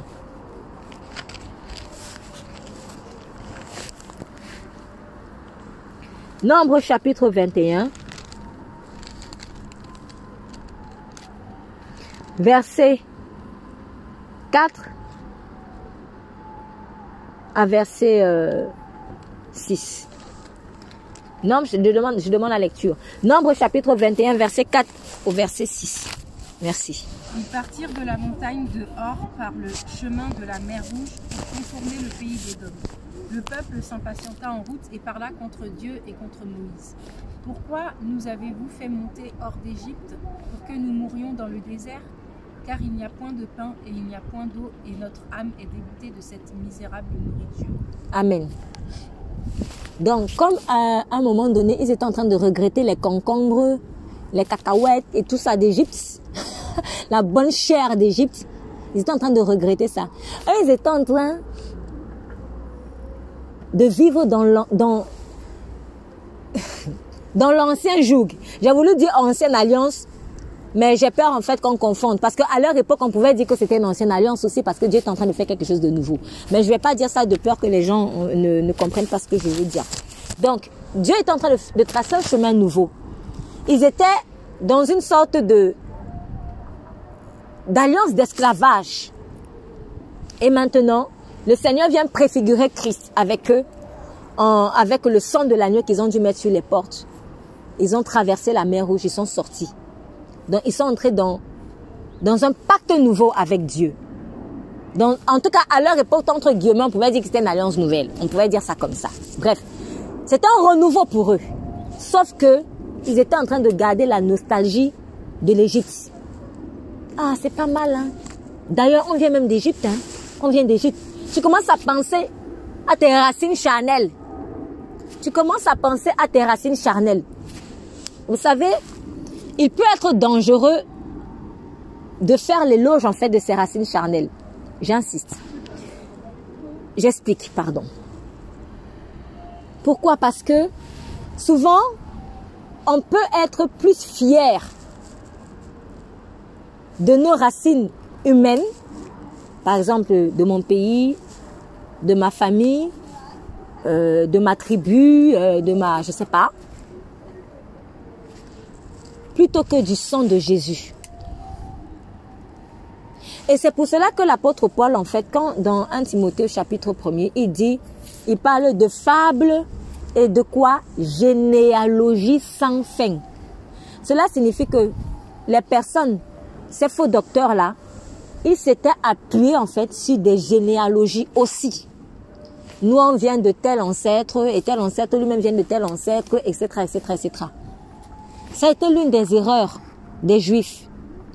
Quand ils disaient, ah, nous n'avons pas pour père le diable, nous avons, nous avons notre père, c'est Abraham. C'est Abraham. Et ils croyaient qu'ils allaient être sauvés parce qu'ils ont pour père Abraham. Ce n'est pas Abraham qui sauve. Et le riche, Là, après, à ses dépend quand il s'est retrouvé en enfer. Quand il a vu Abraham avec Lazare, qui était sur terre pauvre, dans le repos, ils l'ont vu, ils, les, ont vus dans le sang d'Abraham, ce qu'on appelle le sang d'Abraham. Oh, Père Abraham, demande à Lazare, etc. Il dit donc, Père, ça signifie que lui s'appuyait quand il était cité, en tout cas, mon père c'est Abraham, hein? mon père c'est Abraham. c'est pas parce que ton père c'est Abraham ou ton père pasteur ou ton père père ou ton père c'est ou ton père c'est le même le pape. C'est pas une question de, de mon père c'est un tel. Ton père, lui, a sa foi avec Dieu. Toi, tu dois aussi avoir ta foi, ta relation personnelle avec Dieu. Une relation sincère et vraie. Fondée sur Christ Jésus. Crucifié. Abraham, il a vécu sa crucifixion. Mais ce riche-là devait aussi vivre sa crucifixion. Sauf qu'il s'est appuyé sur la crucifixion d'Abraham. Non. Devant Jésus là, à chacun sa lampe. Chaque vierge doit avoir sa lampe. Il ne suffit pas de dire que je suis vierge. Tu dois avoir ta lampe aussi. Donc, voilà le cas de quelqu'un qui s'appuie sur une généalogie. Abraham. Mais qu'est-ce qu'Abraham lui a répondu? Je suis désolé. Il y a un tel gouffre entre toi et moi. Que même si moi, nous, nous voulions aller là-bas, on ne pourrait pas. Et que si toi, tu pouvais venir, tu voulais venir ici, tu ne peux pas. Il y a un gouffre. Ce qui veut dire que je peux être de la descendance de quelqu'un. Mais en réalité, là, il y a un gouffre entre lui et moi. C'est là où on voit quelque part les limites du sang humain. Telle personne peut être mon ancêtre, telle personne peut être mon grand-père, mon arrière-grand-père, mon père, etc. Mais en fait, on n'est même pas liés. Parce qu'il y a un gouffre. Et c'est ce gouffre-là que Jésus est venu briser entre le Père céleste et nous. Oui, je crois en Dieu, oui, je crois en Dieu, sauf qu'en réalité, il y a un gouffre entre toi et Dieu. Il suffit pas de dire que je crois en Dieu. Oui, on est tous des créatures de Dieu, non, oui, c'est Dieu qui t'a créé. Mais en fait, il n'y a pas de fusion entre Dieu et toi. Il ne règne pas en toi, là. Oh, Dieu veut régner en toi. Et Jésus leur a dit, si vous étiez vraiment d'Abraham, pourquoi il leur dit ça C'est un jeu de mots? Parce que eux, ils se disaient être d'Abraham, mais de sang. Mais Jésus disait, si vous êtes d'Abraham, dans l'esprit. Dans l'esprit. Oh, qu'est-ce qu'il est écrit? Qu'est-ce que Jésus a dit à la femme samaritaine? Ça ne sera plus sur cette montagne, ni à Jérusalem. Mais les vrais adorateurs adoreront en esprit et en vérité, les vrais. Oh, maintenant, quand moi je débat avec quelqu'un, quand je discute avec quelqu'un, qu'est-ce que je cherche? Le vrai ou les élucubrations C'est cela. C'est cela en fait. Le peuple pensait au concombre d'Égypte. Ils pensaient à la nourriture d'Égypte. Et ils ont traité le pain que Dieu leur a donné de pain de misère. Parce qu'ils étaient dégoûtés de la parole. La manne ici, elle symbolise la parole. Le jour où un soi-disant chrétien se dit je suis fatigué de la parole. Ah toi Jésus tout le temps, Jésus tout le temps, tu vois Jésus tout le temps. Quand un chrétien dit ça là, faut même pas qu'il s'appelle chrétien. Ça c'est une insulte. Tu n'es pas chrétien en fait. Bon, tu es peut-être chrétien mais tu n'es pas Christ. Tu es peut-être chrétien mais tu n'es pas Christ parce que chrétien aujourd'hui ça veut dire ça veut dire je sais même pas ce que ça veut dire. Oh, ce que Jésus lui vient chercher, ce sont des crucifiés. Ce sont des crucifiés. Ce sont des crucifiés. Les vierges folles, elles disaient aussi, elles se disaient aussi peut-être chrétiennes. Aujourd'hui, ce sont des gens qu'on va dire, qui diront, non, je suis chrétien, mais il n'y a même pas la lampe dedans. Il n'y a pas la lampe en toi. Il n'y a pas de lumière. Le parfum que tu dégages, c'est un parfum qui pue. On prend un païen, on te prend, c'est la même chose. Non. Donc, ne, ne, ne nous disons plus qu'on est juste descendant de un tel. C'est pas ça qui sauve. Parce que je peux être descendant de un tel, mais il y a toujours un gouffre entre moi et Dieu. Je peux dire que oui, je crois en Dieu, mais il y a toujours un gouffre entre moi et Dieu. Même le démon croit en Dieu, mais il tremble. Le démon a vu Jésus, il a eu peur, il a tremblé. Commence à supplier, non, mets-nous plutôt dans les ports. Parce que, voilà, on a peur. Nous ne sait pas encore notre temps. Ils ont vu le Fils, ils ont eu peur. Mais nous, on parle du Fils aujourd'hui, on se moque de lui. Ou alors on est fatigué de parler de lui, de le mettre partout. Que Jésus soit à toutes les sauces. Que Jésus soit, en tout cas, je déclare sur ma vie, Jésus qu'il soit dans toutes mes sauces. C'est ça en fait. Que Jésus soit dans tous les domaines de notre vie. Ta ton travail, ta famille, ton physique, tout. Qu'il puisse vraiment dégager Jésus. Même quand tu ne dis rien, qu'on puisse dégager, qu'on sente Jésus. Même quand tu ne dis rien, c'est là où on voit vraiment les vrais fils. Même quand il ne dit rien, on sent, on sent, on sent quelque chose. On sent quelque chose. Donc, je, nous revenons à Éphésiens.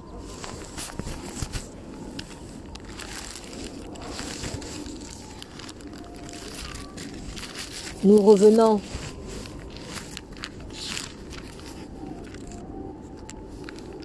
dans le livre, euh, pardon, pas Éphésiens, je voulais dire plutôt Timothée, chapitre 6, 1 Timothée chapitre 6.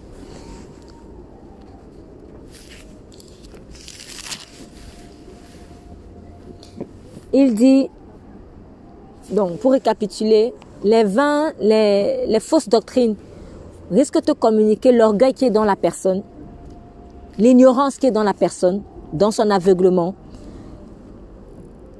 La maladie des maladies. Là, on parle en l'occurrence des maladies de contestation, de dispute de mots. Mais sachez qu'il y a des maladies physiques aussi. Ça va te communiquer si tu prêtes ton oreille aux mauvaises paroles. En tout cas, aux paroles qui ne sont pas fondées sur Jésus.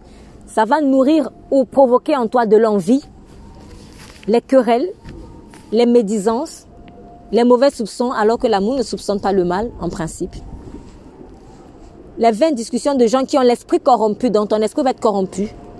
Et comme c'est ton esprit, parce que notre esprit est ce qui est fait pour adorer.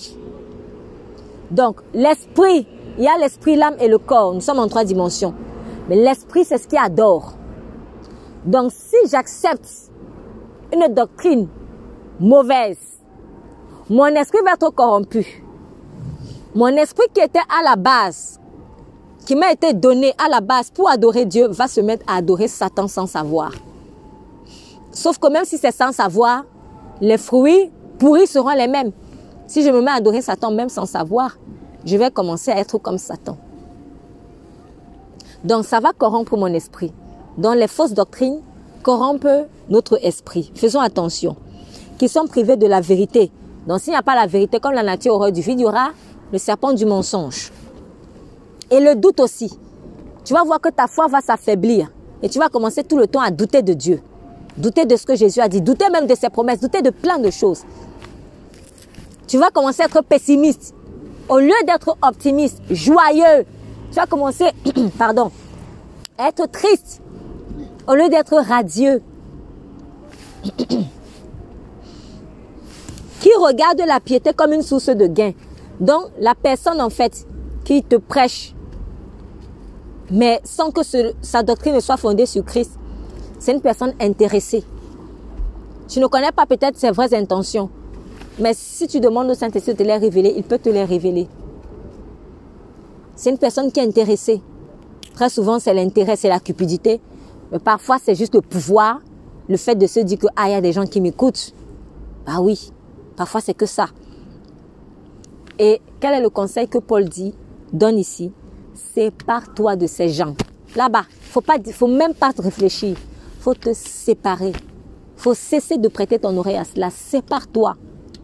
Sépare-toi. Voilà pourquoi le Saint-Esprit va souvent nous dire, prends tes distances. Parfois, il faut prendre ses distances. Sépare-toi de ça. N'écoute plus ça. N'ouvre plus la porte de ta belle oreille que Dieu t'a donnée au mensonge et l'ennemi. C'est cela. J'aimerais, euh, dans la dernière partie de mon propos, que nous allions dans le livre de Jérémie, chapitre... On va un peu nager dans les chapitres 27, 28 et 29. Jérémie, on va commencer par Jérémie 27. Alors, dans la première partie de mon propos, j'ai parlé de vraiment d'être prudent en ce qui concerne euh, les fausses doctrines. Donc, mon oreille ne doit pas se, euh, euh, être donnée, en tout cas ne doit pas être tendue aux fausses doctrines. Dans le livre de Jérémie, on va parler toujours aussi de l'oreille, mais d'une autre, d'un autre aspect de la parole de Dieu, les prophéties. Parce que la doctrine, c'est une parole de Dieu. Les prophéties sont aussi des paroles de Dieu. J'aurais pu parler de conseils, mais bon, là, je vais insister sur les prophéties. Jérémie, chapitre 27, verset 15. Donc, est-ce qu'on peut lire? Verset 14 et 15 Je demande la lecture. Jérémie, chapitre 27, verset 14 et 15.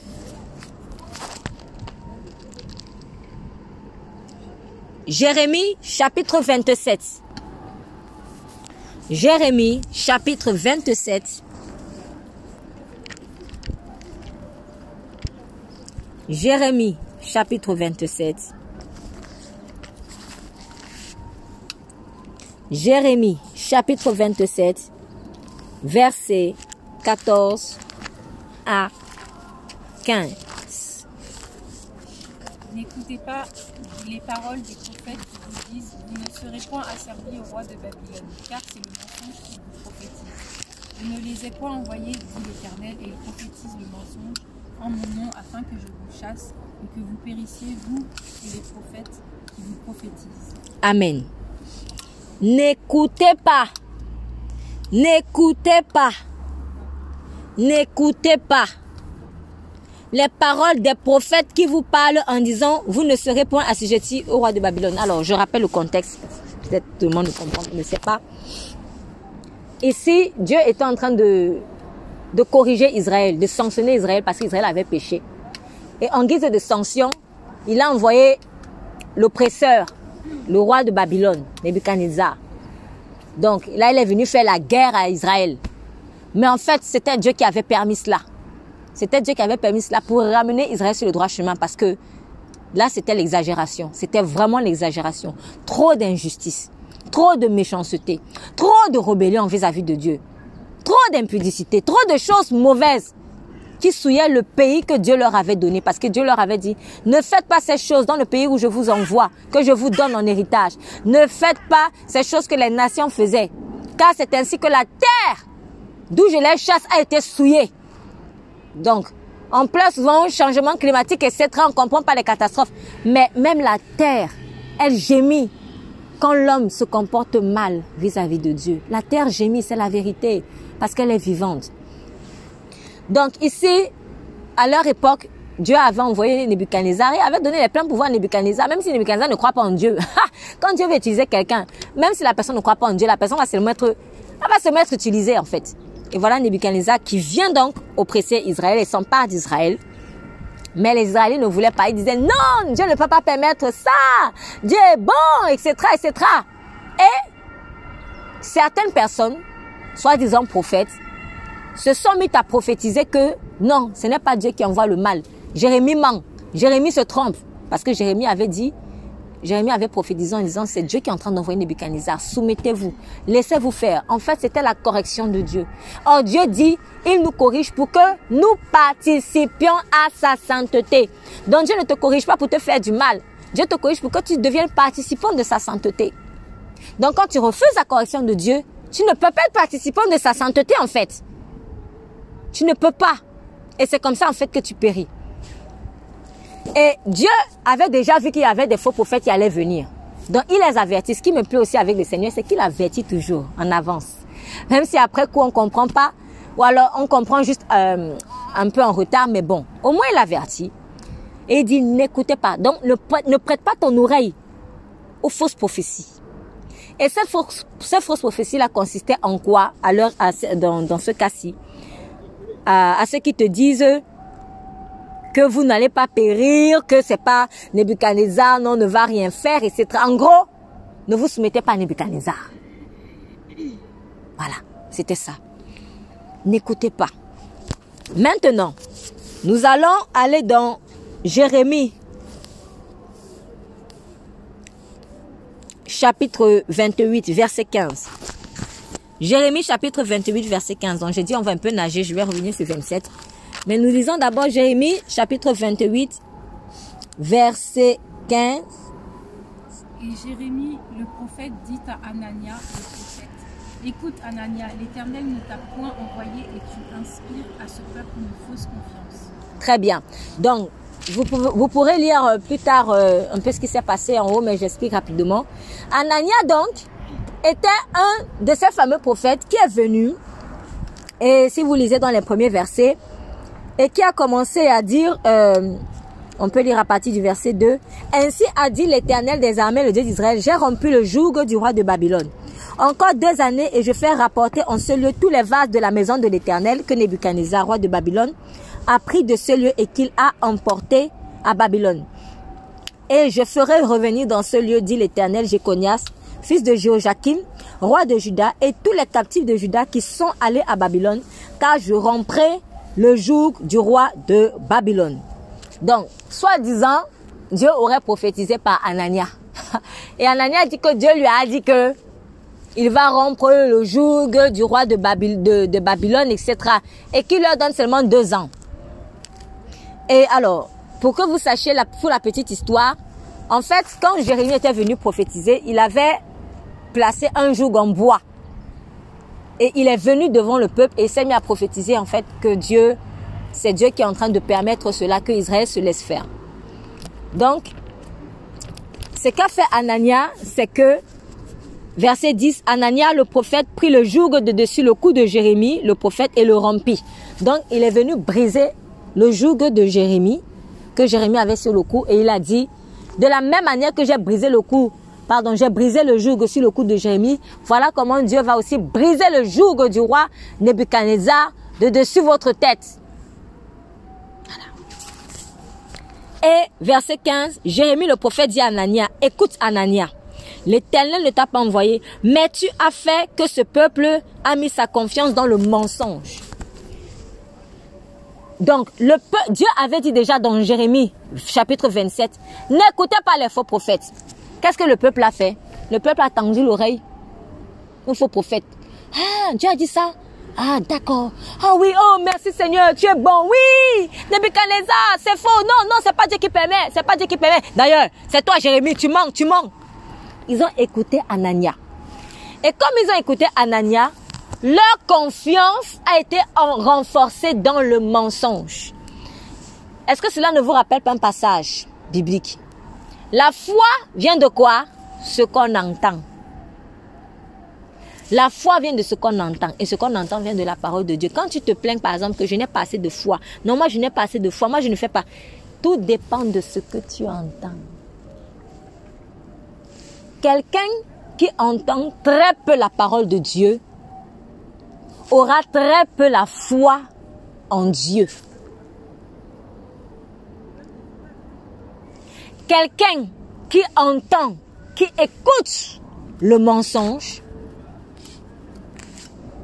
sera plus incrédule.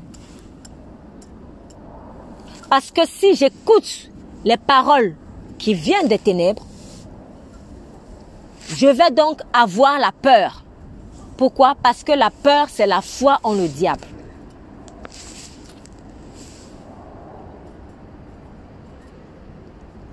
Et c'est une fausse foi. Donc à cause d'une fausse prophétie, le peuple a une certaine foi. Sauf que c'était la foi en les ténèbres, en le mensonge. Et quel est le danger de cela? C'est que puisque la fausse prophétie ne va pas s'accomplir, le peuple va attendre deux ans. Ils vont voir que, mais il n'y a rien qui se passe. Parce que Dieu lui l'avait prévu plutôt 70 ans. Imaginez. 70 ans à Babylone. Anana lui vient prophétiser soi-disant deux ans. Le peuple va donc être confiant que non, deux ans, c'est bon, deux ans, après deux ans là, c'est bon. Sauf qu'après deux ans, il n'y a rien qui se passe. Qu'est-ce qui, qu'est-ce qui va arriver? Tu vas commencer à développer la l'amertume vis-à-vis de Dieu. Et voilà comment, voilà comment ta relation avec Dieu prend un coup. Chaque fois que je place ma foi dans le mensonge, ma relation avec Dieu va prendre un coup. Parce que je vais être déçu. C'est aussi un peu ce qui s'est passé avec Naomi. Personne ne les a envoyés en Moab. Qui les, qui avait envoyés? Personne.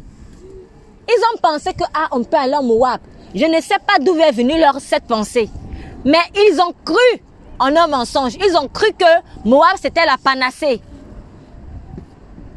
Et, quand ils sont arrivés en Moab, peut-être même ils se sont dit, Alléluia, Dieu est bon. Oh, merci Seigneur, tu nous as protégés dans le voyage. Mais Dieu ne vous, envoie, ne vous a jamais envoyé à Moab. Et à Moab, elle a perdu son mari et ses deux fils. Et après, elle est encore devenue amère vis-à-vis de Dieu. Pourquoi? Parce qu'elle a peut-être cru que c'était Dieu qui les avait envoyés là-bas. Quand je crois en un mensonge, fatalement, ma foi va prendre un coup. Parce que le jour où je vais ouvrir les yeux, le jour où je vais ouvrir les yeux, je vais tomber des nues. Et je vais devenir amère.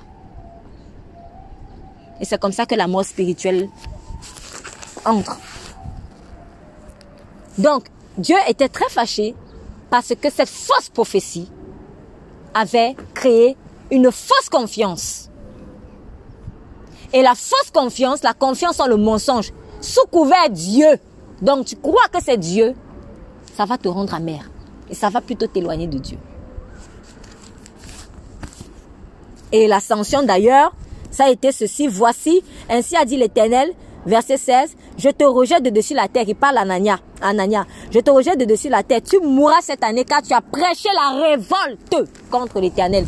En passant, quand tu refuses la correction de Dieu, quand tu viens cajoler quelqu'un, tu viens le flatter dans le sens du poids. Ah non, non, Dieu ne va pas permettre. Non, t'inquiète pas. Non, faut lui dire, non, mon frère, ma soeur, c'est vraiment Dieu qui corrige. Laisse-toi faire.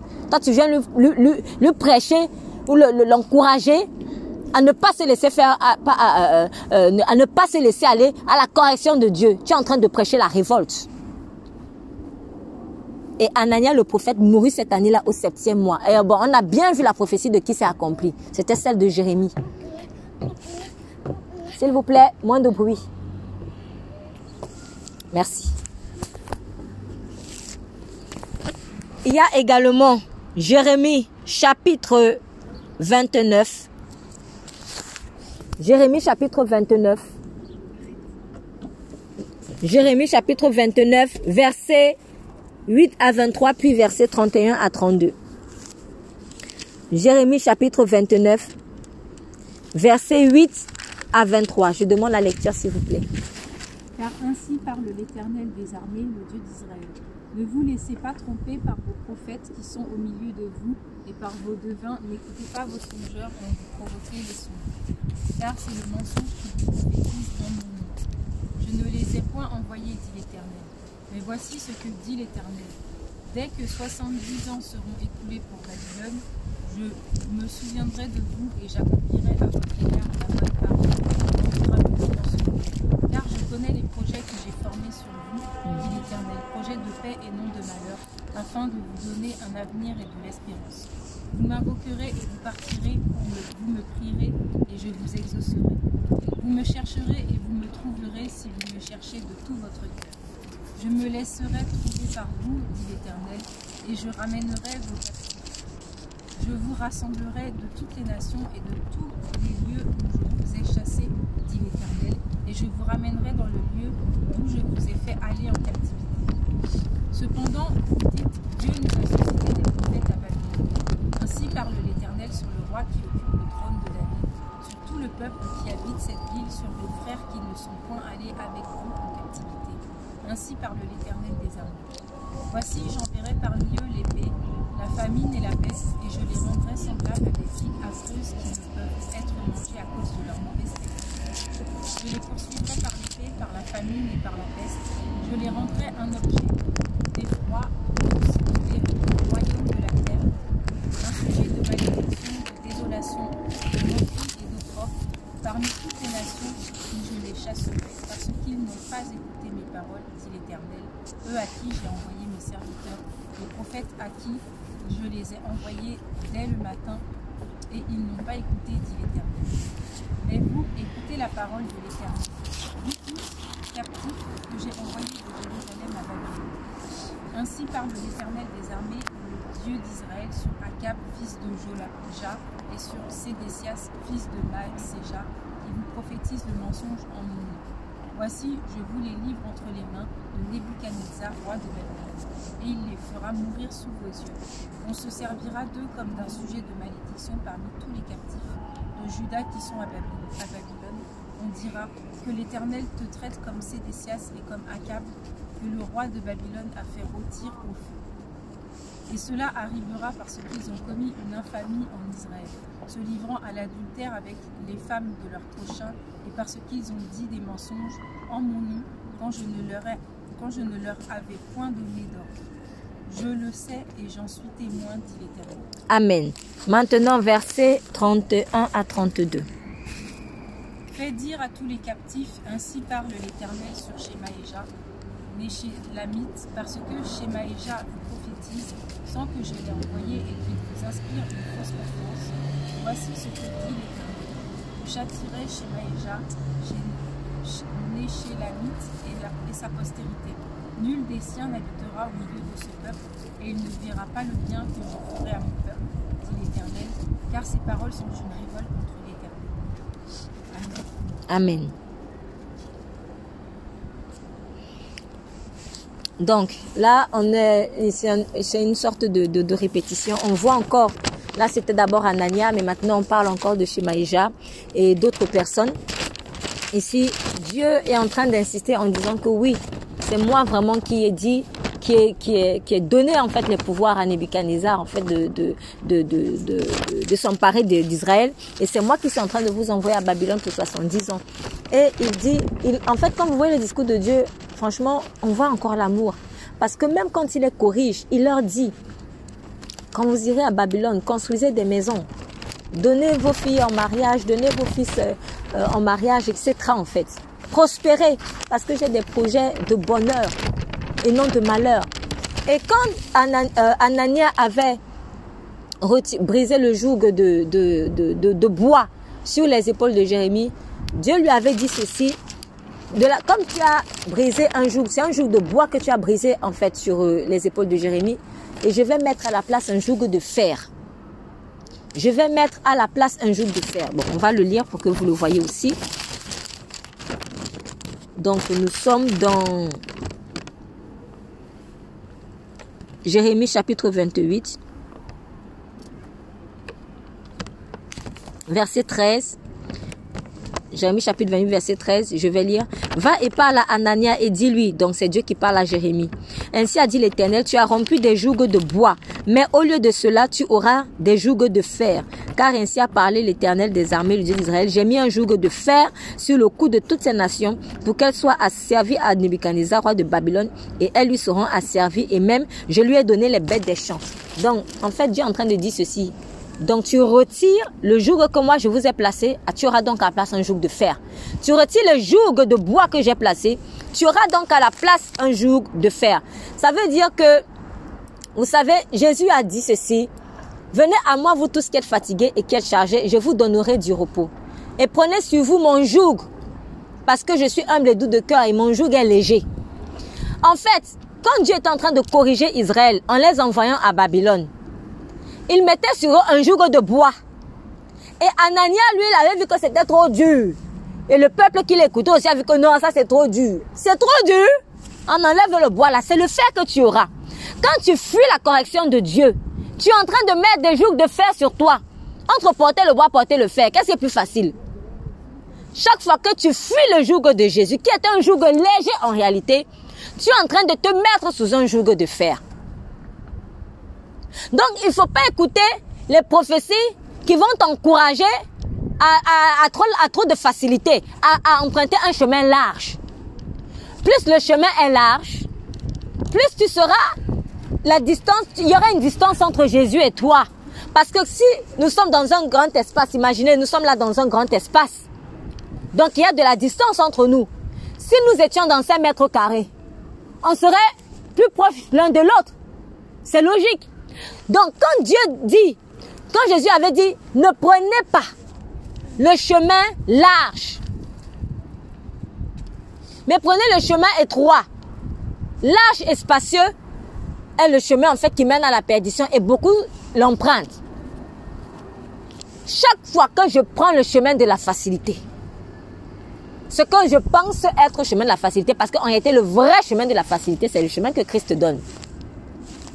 Mais chaque fois que je prends ce que je pense être à mes yeux, selon ma sagesse humaine, le chemin de la facilité, je suis dans le chemin large et j'ai j'ai possibilité de prendre des distances avec Jésus. Je vais suivre Jésus de loin. Jésus est loin, il est là-bas devant moi, je suis loin derrière. Je le suis de loin, un peu comme Pierre le suivait au moment où, peu avant qu'il le renie. Il suivait Jésus de loin. Pourquoi? Parce qu'il avait peur de la crucifixion. Il avait peur d'être arrêté avec Jésus. Parce que oui, c'est vrai, plus tu es proche de Jésus, plus les coups que Jésus se prend, toi aussi tu les prends. Dommage collatéral. C'est comme ça.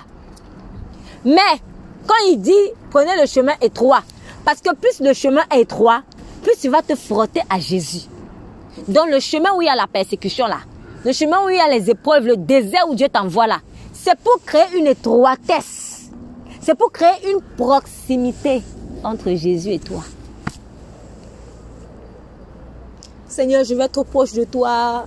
Plus de toi, Seigneur, plus de toi. Va sur le chemin étroit. Comme ça, tu vas être proche de lui. Il y aura la proximité. Tu n'auras pas le choix. Parce que sur 5 mètres carrés, vous allez vous frotter comme des sardines. Mais sur 100 mètres carrés, il y aura la distance. Non. Il y aura la distance. Tu vas fuir. Donc Anania a prophétisé sur le chemin étroit parce que lui-même il avait peur. Mais c'était une fausse prophétie. Et le peuple a aussi dit oui, oui, oui, oui. Si le peuple lui-même, si le peuple lui-même était honnête et se disait Seigneur, je mérite cette correction. Je laisse faire comme David avait laissé faire que Dieu prenne son enfant quand il a péché avec Bathsheba. Dieu a repris cet enfant. David s'est laissé faire. Il n'a pas pleuré plus que ça. Il a fait sept jours de jeûne et tout. Quand Dieu a repris, il s'est levé, il a mangé, il a béni le Seigneur. Il a accepté la correction. Il a accepté la correction. Donc, en fait, les fausses paroles, les fausses prophéties, les fausses doctrines, les fausses tout ça là, c'est le cœur des gens qui prophétisent cela ou qui pressent cela. Ce sont des gens qui fuient le chemin étroit en fait, au fond. Du coup, ils n'enseignent et ne prophétisent que ce qui les arrange. Parce qu'ils fuient l'étroitesse avec le Christ. Ils ne veulent pas porter leur croix. Ils fuient la croix. Mais en fait, ils sont en train de se compliquer la tâche. Ils pensent ainsi alléger leur fardeau. Mais ils ne font qu'alourdir leur fardeau en prenant un joug de fer à la place d'un joug de bois.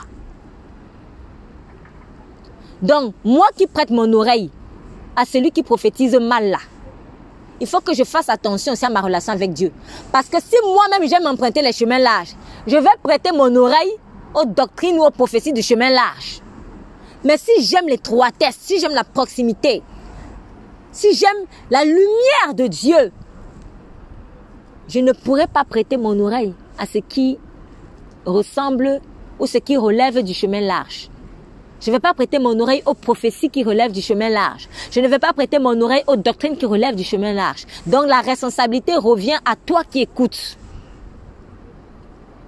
Faudra pas qu'on dise devant le Seigneur à la fin du temps, oui, non, c'était le pasteur qui m'avait dit ça, non, c'était le rabbin, non, c'était le prêtre qui m'avait dit, non, c'était telle personne qui m'avait dit, non, c'était goût. C'est même pas ça, c'est pas une question de tel, t'avais dit toi-même, ton oreille là, pourquoi elle était trop large comme ça?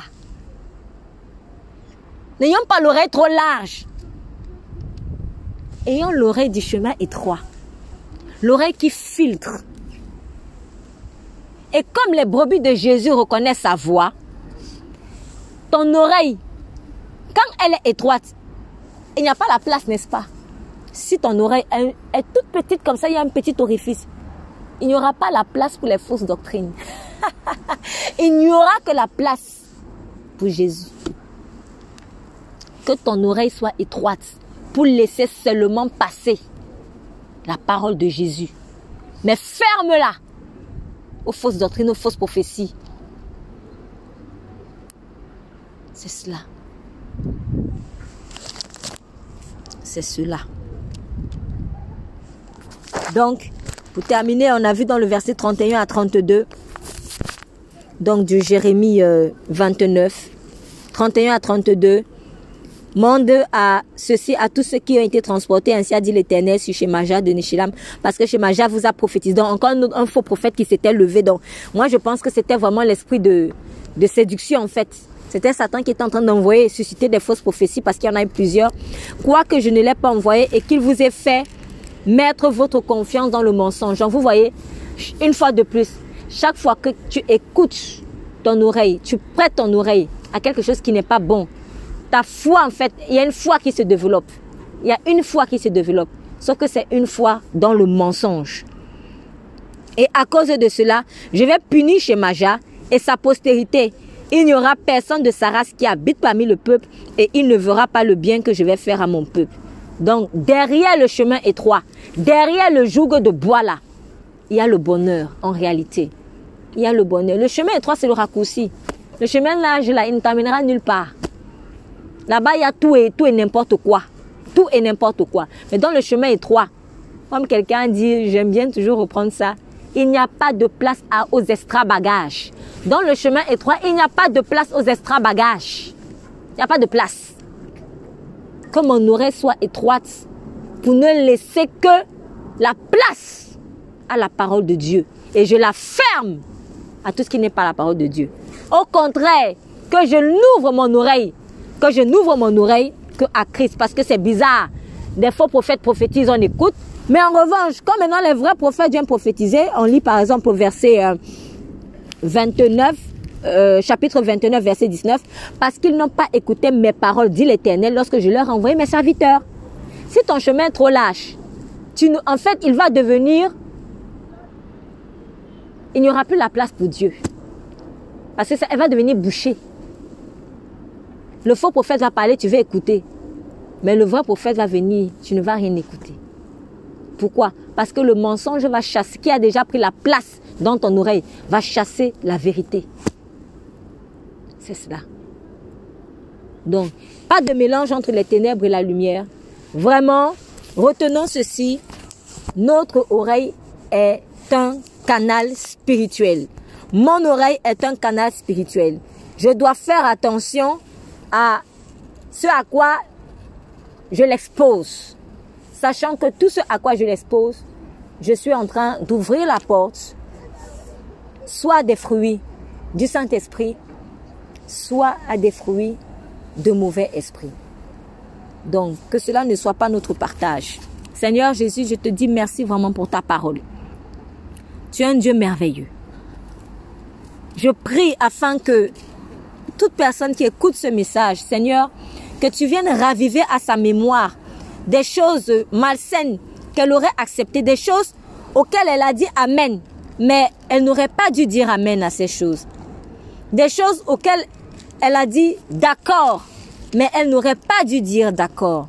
Seigneur, je te prie pour le discernement, afin que vraiment qu'elle puisse rejeter ces paroles, rejeter ces paroles, ces conseils, ces doctrines, ces faux enseignements, ces fausses prophéties et tout ce qu'elle a écouté et qui a souillé son oreille et qui a souillé son cœur et qui a souillé ses pensées et qui malheureusement l'ont emmené dans un chemin large qui est le chemin de la perdition. Je prie pour que notre oreille n'écoute que la voix du bon berger. Car tu as dit à plusieurs, en tout cas à ceux qui te suivent, suis-moi. Tu leur as dit, suis-moi, suis-moi, suis-moi, suis-moi. C'est Jésus qu'on suit. C'est pas une autre personne qu'on suit. C'est pas notre message qu'on suit. C'est pas notre évangile qu'on suit. Car c'est en Jésus qu'est la vérité. Et cette vérité-là, nous la voulons à nos reins. Nous la voulons comme ceinture à nos reins, Seigneur. Afin d'être fort, d'être solide, Seigneur. Merci infiniment pour ta parole. Merci infiniment pour le discernement du Saint-Esprit. Merci infiniment pour le roc, Jésus-Christ, que tu es pour nous. Nous avons prié. Amen, amen, amen.